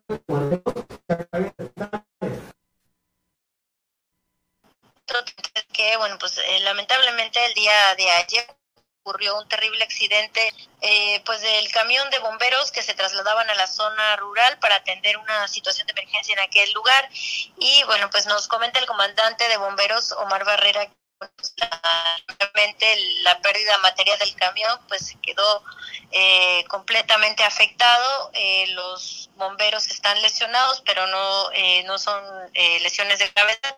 Y esto fue lo que nos comentó en relación a este tema. Escuchamos el día de ayer tuvimos un alcance con uno de nuestros camiones de bombero que eh, iba dirigiéndose a atender un servicio en la parte norte de nuestro municipio. Eh, esto alrededor de las cinco y media de la mañana, el cual nuestro camión perdió control y salió del camino. Eh, ahorita dos compañeros nosotros en de gravedad no ponen en peligro de su vida, pero eh, sí fue un accidente bastante considerable que ahorita estamos agradecidos que nuestros compañeros se encuentren bien. Así es totalmente, la unidad no se puede recuperar, no se va a la comunidad, se está dando el servicio y apoyaba muy.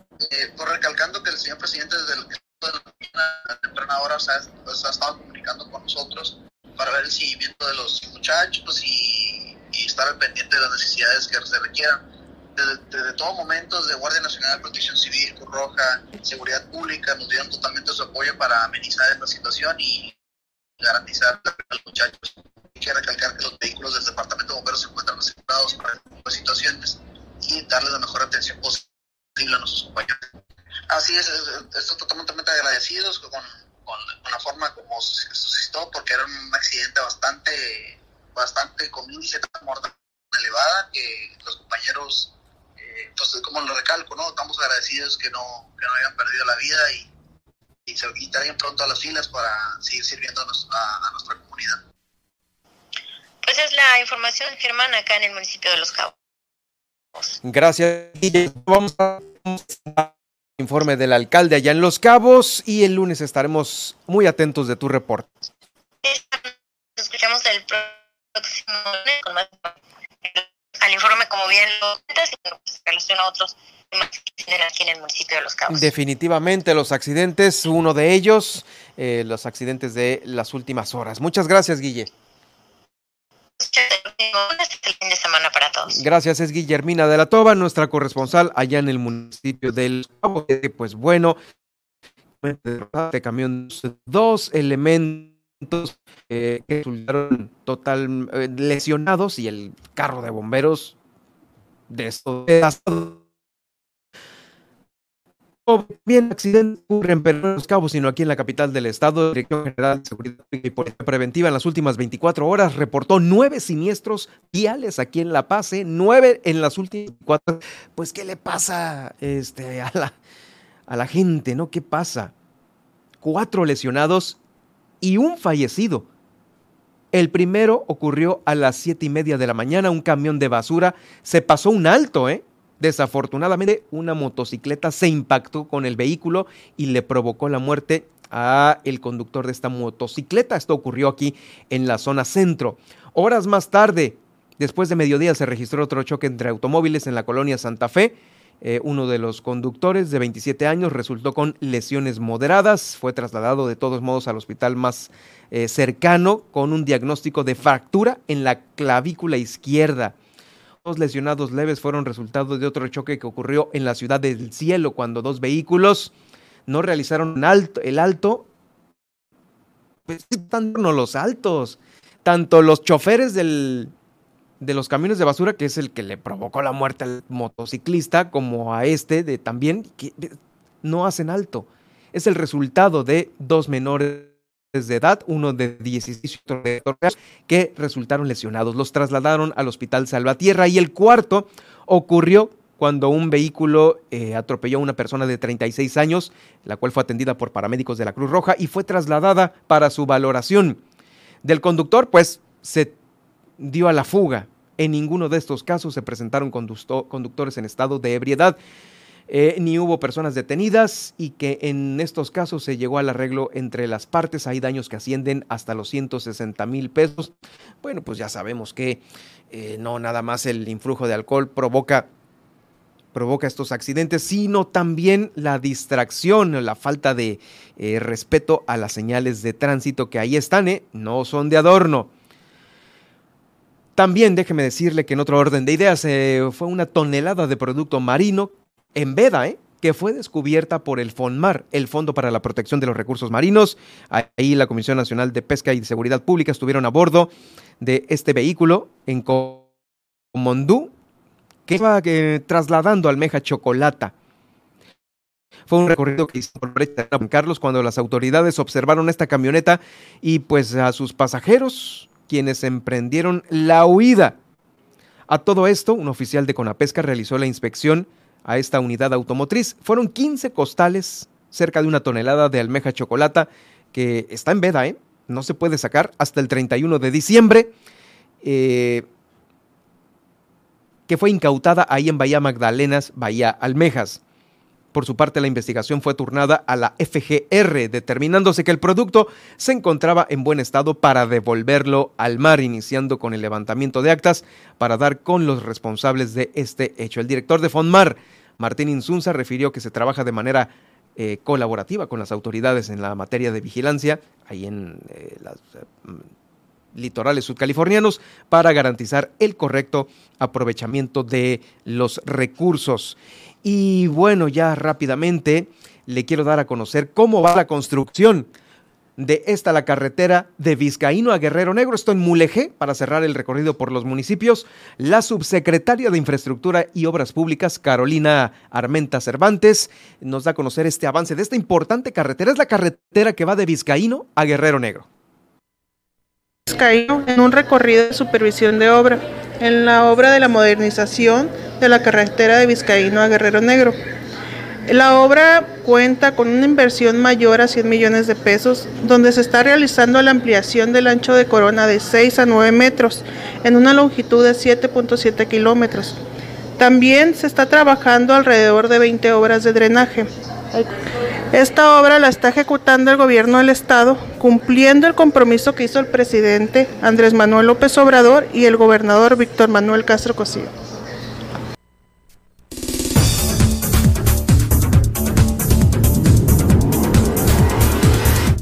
De, al regresar le tenemos las portadas nacionales e internacionales. El tren Maya conectará 26 zonas arqueológicas del mundo maya. Además eh, de inflación, gana el peso y sube tasa. Mejoran provisiones del Banco de México. Y además México repatria a venezolanos en aerolínea sancionada por Estados Unidos. Y hoy es viernes de cine con Arturo Garibay, quien nos trae las recomendaciones para este fin de semana. Esto y mucho más al cierre de esta emisión en Milet Noticias Baja California Sur. En un momento regresamos.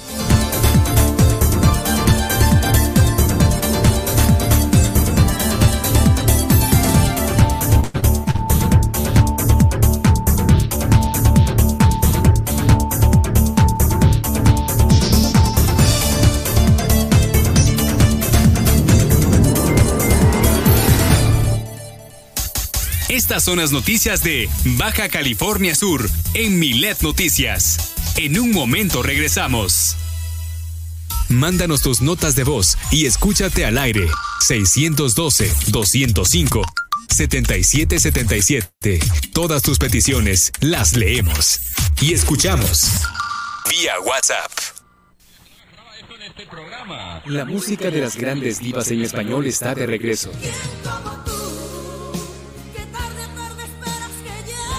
Acompaña a Cristian Valdés de la mano de las grandes divas de lunes a viernes, 6 de la tarde. 6 de la tarde. Super Estéreo Milet 95.1.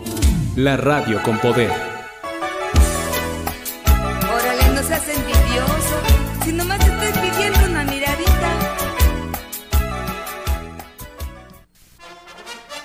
¿Te gusta la música y quieres aprender a tocar algún instrumento? Si cursas del cuarto año de primaria al segundo grado de secundaria, este mensaje es para ti. Te invitamos a inscribirte a las bandas de música en marcha que el sistema estatal DIF está formando en La Paz, Los Cabos y Comondú. Para informes, llama al teléfono 612-12-429-22, de 8 de la mañana a 2 de la tarde. Gobierno del Estado, Baja California Sur, nos une. Esta semana en la hora nacional, el cine mexicano sigue brillando y hablaremos de la película El Norte sobre el vacío. ¿Quieres un amigo fiel y muy peludo? Aquí te contamos todo lo que tienes que saber sobre los perritos. Además, nos pondremos a bailar con la música de la arrolladora Banda Limón. Somos sus amigas Rosalba Aguirre y Fernanda Tapia. Les esperamos en la hora nacional, el sonido que nos hermana. Esta es una producción de RTC de la Secretaría de Gobernación. Gobierno de México. Milet Music. 100 emisoras de radio en Internet. 100 géneros musicales diferentes con calidad HD. Toda la música, todo el tiempo y sin cortes comerciales. Escúchanos en www.miletmusic.com. Mándanos tus notas de voz y escúchate al aire. 612-205-7777. Todas tus peticiones las leemos y escuchamos. Vía WhatsApp.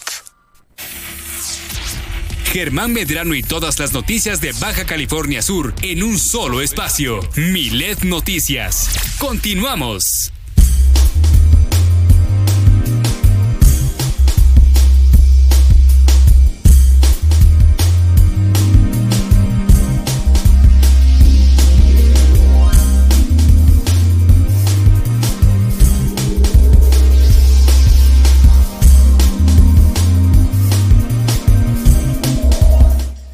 Ya estamos de vuelta porque ten- no, nos, no nos podemos ir sin eh, estar darle esta repasada a los diarios nacionales e internacionales, a quien los tenemos a continuación ya con Nadia Ojeda.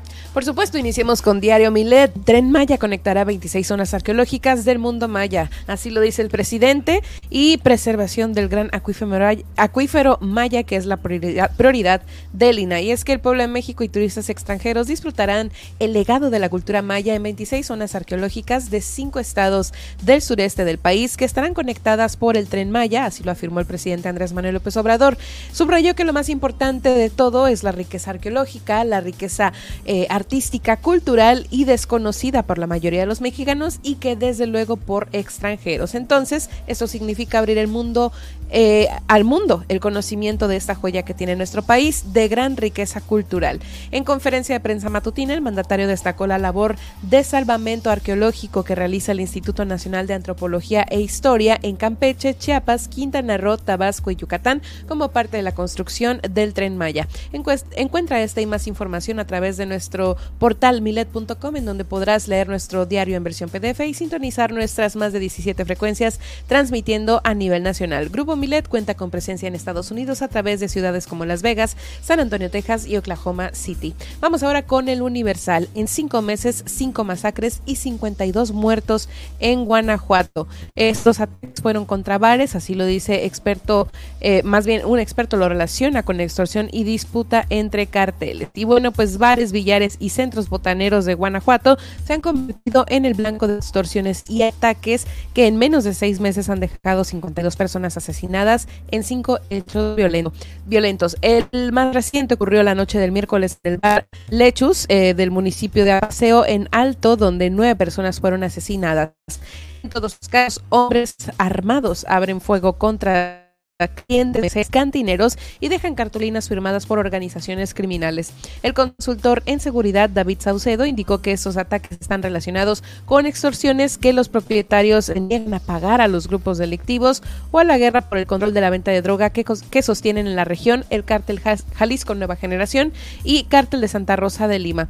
Eh, vamos ahora con el sol, con Excelsior, perdón, vámonos ahora con el Excelsior. Cede inflación, gana el peso y sube tasa, mejoran previsiones del Banco de México.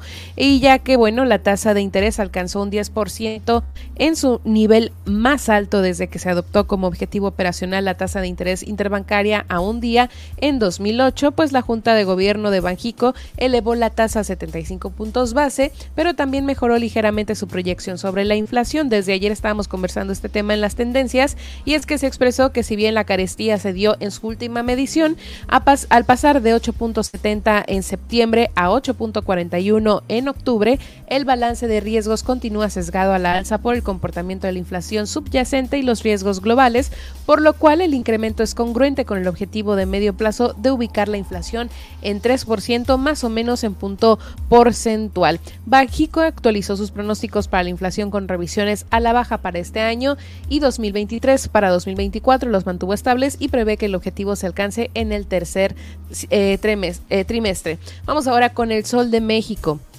México repatria a venezolanos en aerolínea sancionada por Estados Unidos. Y bueno, eh, México utiliza esta aer- aerolínea incluida en la lista negra de la Oficina de Control de Activos Extranjeros del Departamento del Tesoro para repatriar a los migrantes venezolanos que Estados Unidos devuelve a nuestro país, como acordaron ambas naciones. Eh, respecto a las personas que no son elegibles para ingresar a territorio estadounidense, también suma en esos retornos a personas que desisten de su propósito de llegar a Estados Unidos. Se trata de Conviasa, eh, Consorcio Venezolano de Industrias Aeronáuticas y Servicios Aéreos SA, aerolínea estatal que según la OFAC es, uda- es usada para el- por el presidente Nicolás Maduro, pues para promover su propia agenda política, incluido el traslado de funcionarios del régimen a Corea del Norte, Cuba e Irán, y consideradas por Estados Unidos como naciones enemigas. Bueno, por último ya vamos a la internacional y es que eh, la contaminación por combustibles fósiles batirá el récord en 2022 2022, según lo analiza un estudio, y es que las emisiones de CO2 derivadas del consumo de energías fósiles, petróleo, gas y carbón alcanzarán un nuevo récord este año, según lo publicado este viernes eh, por eh, la COP27 de Egipto. Y es que las emisiones totales de gas de efecto invernadero, incluyendo las procedentes de la deforestación, alcanzarán 40.600 millones de toneladas, justo por debajo del nivel récord de 2019, según las primeras proyecciones publicadas para este año 2022 por los científicos del proyecto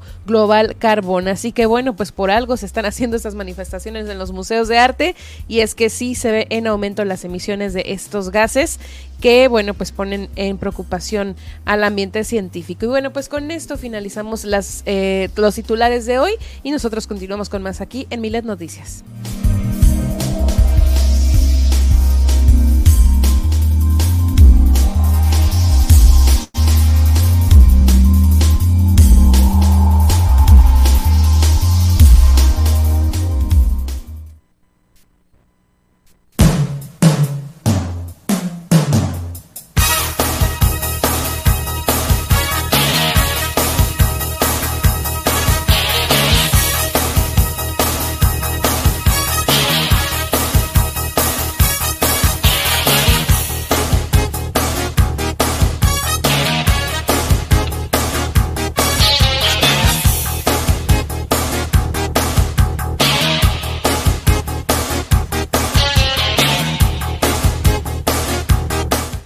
Saludos hasta la Ciudad de México, mi compañera Stephanie Palacios, quien nos está escuchando. Te voy a hacer esta recomendación para que te quedes a escuchar a Arturo Garibay, Stephanie, porque nos va a recomendar eh, pues lo mejor que hay este fin de semana para eh, la cartelera, ¿no? Lo que hay en la pantalla grande. Y por ello saludo a Arturo Garibay, periodista y crítico cinematográfico, editor de la revista Top Cinema, con quien, pues bueno, Arturo, ¿Cómo ha estado de eh, pues intenso el tema del cine durante las últimas semanas y ahorita estamos en pleno festival en Los Cabos? ¿Cómo estás? Buenas tardes.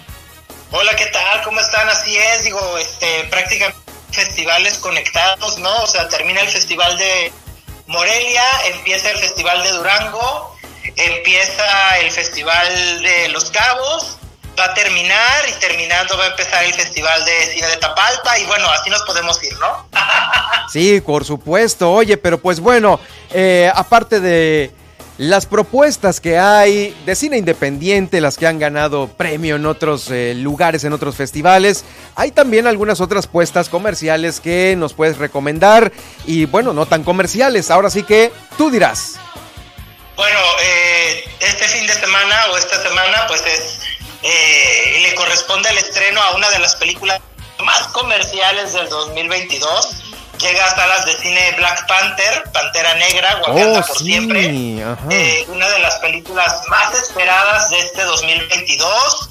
Eh, un año donde hemos tenido buenos blockbusters, no tantos como hubiéramos querido, debido a que el público apenas está como regresando a las salas de cine con más formalidad pero creo que Black Panther sí es una película que va a movilizar al espectador, es la película número 30, 30 ya del cinematográfico Marvel.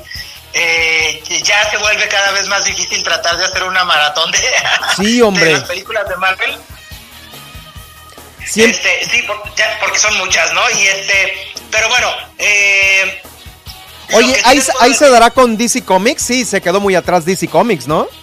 Sí, sí, o sea, eh, sobre todo de las que son canónicas, digamos, porque de Marvel lo que ocurre es que las 30 son canon, ¿no? Y DC, según cómo le van funcionando, es si son canon o no son canon. Entonces, eh, pues es un rollo, ¿no? Pero sí, o sea, Marvel sabemos que saca de dos a tres películas al año, entonces sí, pues ya. O sea, es una cosa eh, tremenda, ¿no?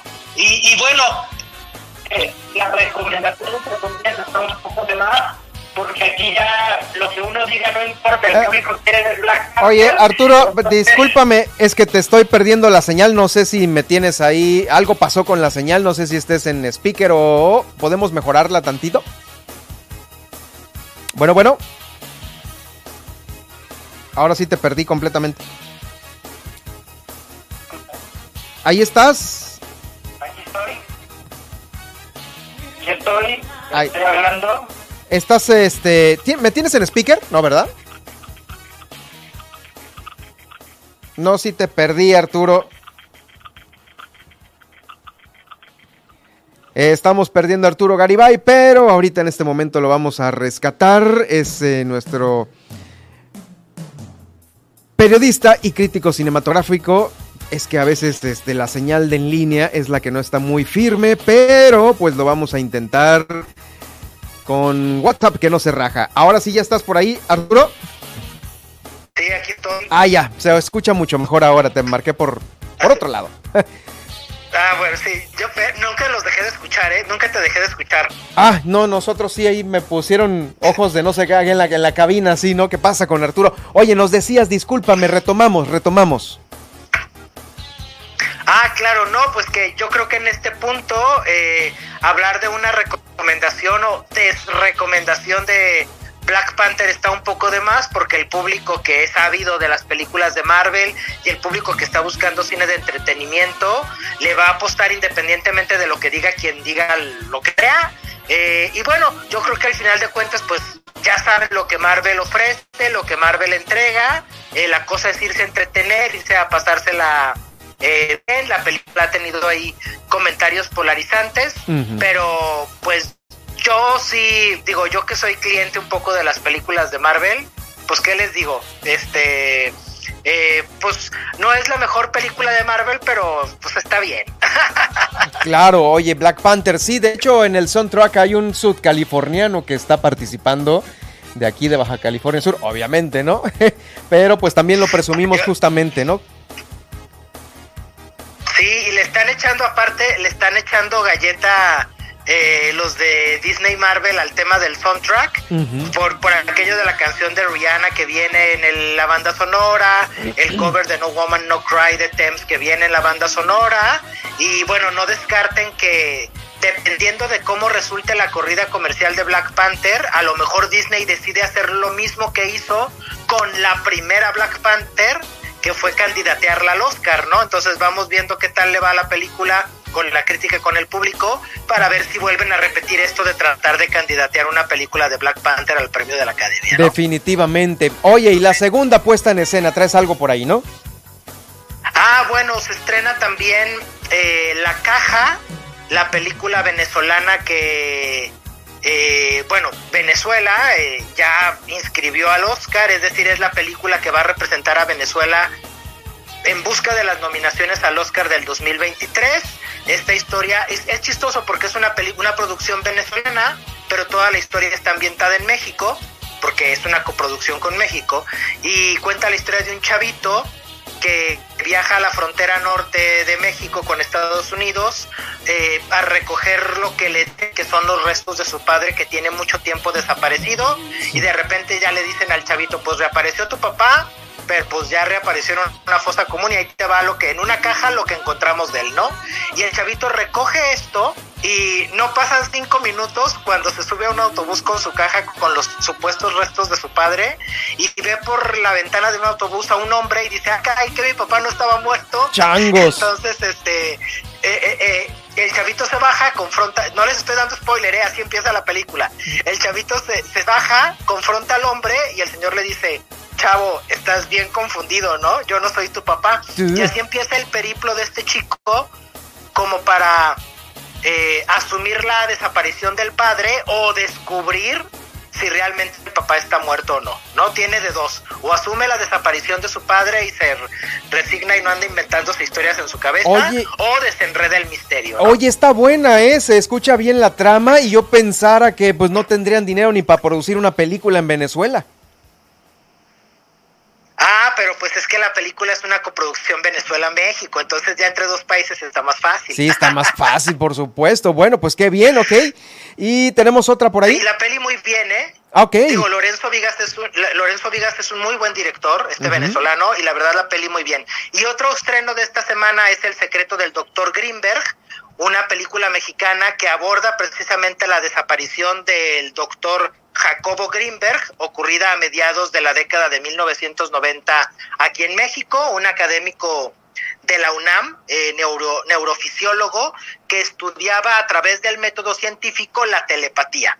Y él estaba tratando de probar, entre muchas otras cosas que estudiaba, trataba de probar si era posible que eh, un cerebro humano le transfiriera información a otro cerebro humano sin estar conectados, ¿no? Entonces, este hombre en los noventas empezó a avanzar mucho en sus investigaciones eh, sobre, sobre la telepatía y otros fenómenos metacientíficos, digamos, y de repente a mediados de los noventas desapareció sin dejar rastro. El mismo Ernesto Cedillo, este, en aquel momento, en el 94, el mismo Ernesto Cedillo eh, mandó eh, eh, hacer una investigación concreta para saber qué había pasado con Greenberg. Teorías hay de todos los tipos, o sea, es uno de estos, el, uno de los grandes casos de teoría de la conspiración en México desde que se lo llevó la CIA porque querían que Greenberg investigara la telepatía para los gringos para poder militarizar, o sea, darle un uso militar a la telepatía, hasta que se desintegró en el espacio, ¿no? Hay, bueno, mil teorías. Y el documental está muy bien investigado, muy bien presentado, es súper entretenido y se lo súper recomiendo. Es hermano de Ari Tech, ¿no? ¿Quién? El, el, uno de los productores de la peli. Ah, no sé, este Greenberg, algo así. Eh, bueno, Jacobo Greenberg, no sé, digo, tiene hermanos, pero... No, no ciencia así. Ah, bueno, pues igual y, igual y no. Oye, pero está muy bueno este, este, este Greenberg. Está muy buena esta trama, ¿eh? ¿eh? Ya estará en todos los cines de manera masiva, comercial o en muy poquitos, porque a veces ya ves que este tipo de producciones están muy limitadas para, por ejemplo, lugares como el de nosotros. El, secreto del doctor Greenberg va a estar haciendo circuito independiente y además está en salas seleccionadas de Cinemex. Entonces es cuestión de checar si el Cinemex de nuestra ciudad tiene Greenberg y si las salas alternativas o del circuito independiente de nuestra ciudad tiene Greenberg, ¿no? ¿Qué tal? ¿Qué tal? Órale. Qué interesante está esto. Oye, pues este, yo creo que con esas tres tenemos o tienes alguna otra. No, pues yo creo que con esos tres se pueden dar el atracón padrísimo. Digo, quien quiera una muy comercial, ahí está Black Panther. Y quien que esté buscando una alternativa a esas películas comerciales, de verdad, La Caja es un muy buen drama. Este, insisto, espero que, bueno, Venezuela tiene su chancita eh, eh, de, aquí, de camino al Oscar, pero la verdad este año está muy competido. Y El secreto del doctor Greenberg es fácil, uno de los documentales mexicanos más entretenidos de los últimos años. Es, y aparte, insisto, la investigación es muy buena y el caso es muy interesante, porque poco sabemos que en México teníamos un científico como tan avanzado y con una visión tan disruptiva como Jacobo Greenberg en los 90s, 80s y 70s, ¿no? Sí, definitivamente 28 años de su desaparición, ya justamente sí, te quiero confirmar, es hermano del desaparecido Ari Telch. Bueno, pues ahí está el, el dato te, eh, ya confirmadísimo y ya está en salas para ver este documental, el de la caja también y por supuesto la comercial Black Panther. Eh, querido Arturo, pues muchas gracias por justamente estas recomendaciones estaremos atentos de lo que se genere para el próximo fin de semana y, pues a ver qué resultado tiene, por ejemplo, eh, para ti, a ver los comentarios que te lleguen de este, el Festival Internacional de Cine en Los Cabos. Pues sí, ahí estamos siguiendo eh, online como la actividad y este, pero luego me da coraje porque yo quería estar allá viendo las películas, eso es lo que a mí me gusta. A mí la actividad que, el chisme que las películas. Sí, claro, bueno, invitado estabas a Baja California Sur y sigues estando, eh, Arturo. Te perdí. No, ahí estás. Aquí estoy. Aquí estás. Hombre, pues muchas gracias, Arturo. Eh, estaremos atentos la próxima semana. Así es, un abrazo grande, ya saben, arroba Arturo Garibay, arroba Top Cinema en redes sociales y hasta la semana que entra. Hasta la semana que entra, Arturo. Bueno, pues es nuestro eh, crítico cinematográfico aquí en el noticiero y nos estamos despidiendo. Nadia, pues ya está concluimos la semana, sobrevivimos a la semana. llegó el fin de semana, vámonos. sí, lo tomaremos y lo gozaremos. Eh, ahora sí que a todo dar para llegar la semana que entra con ustedes de nueva cuenta en este mismo horario para que nos sintonice. Hay mucha información lunes, entonces estaremos atentos de cómo se genere. ¿Dónde te podemos seguir, Nadia? Pueden seguirme en Facebook, a locutora y en Twitter como arroba A mí me siguen en eh, YouTube y en Facebook, en Germán Medrano Nacionales, donde estoy concluyendo misión en vivo a través de las redes sociales. Gracias, nos escuchamos la próxima. Le hemos informado en Milet Noticias Baja California Sur. Germán Medrano lo espera de lunes a viernes a partir de las 2 de la tarde. En el 95.1 FM en La Paz y 91.5 FM en Los Cabos. Todas, las noticias, todo el tiempo, con la potencia radial y el respaldo informativo de Grupo Milet México. Comunícate con nosotros a la línea Milet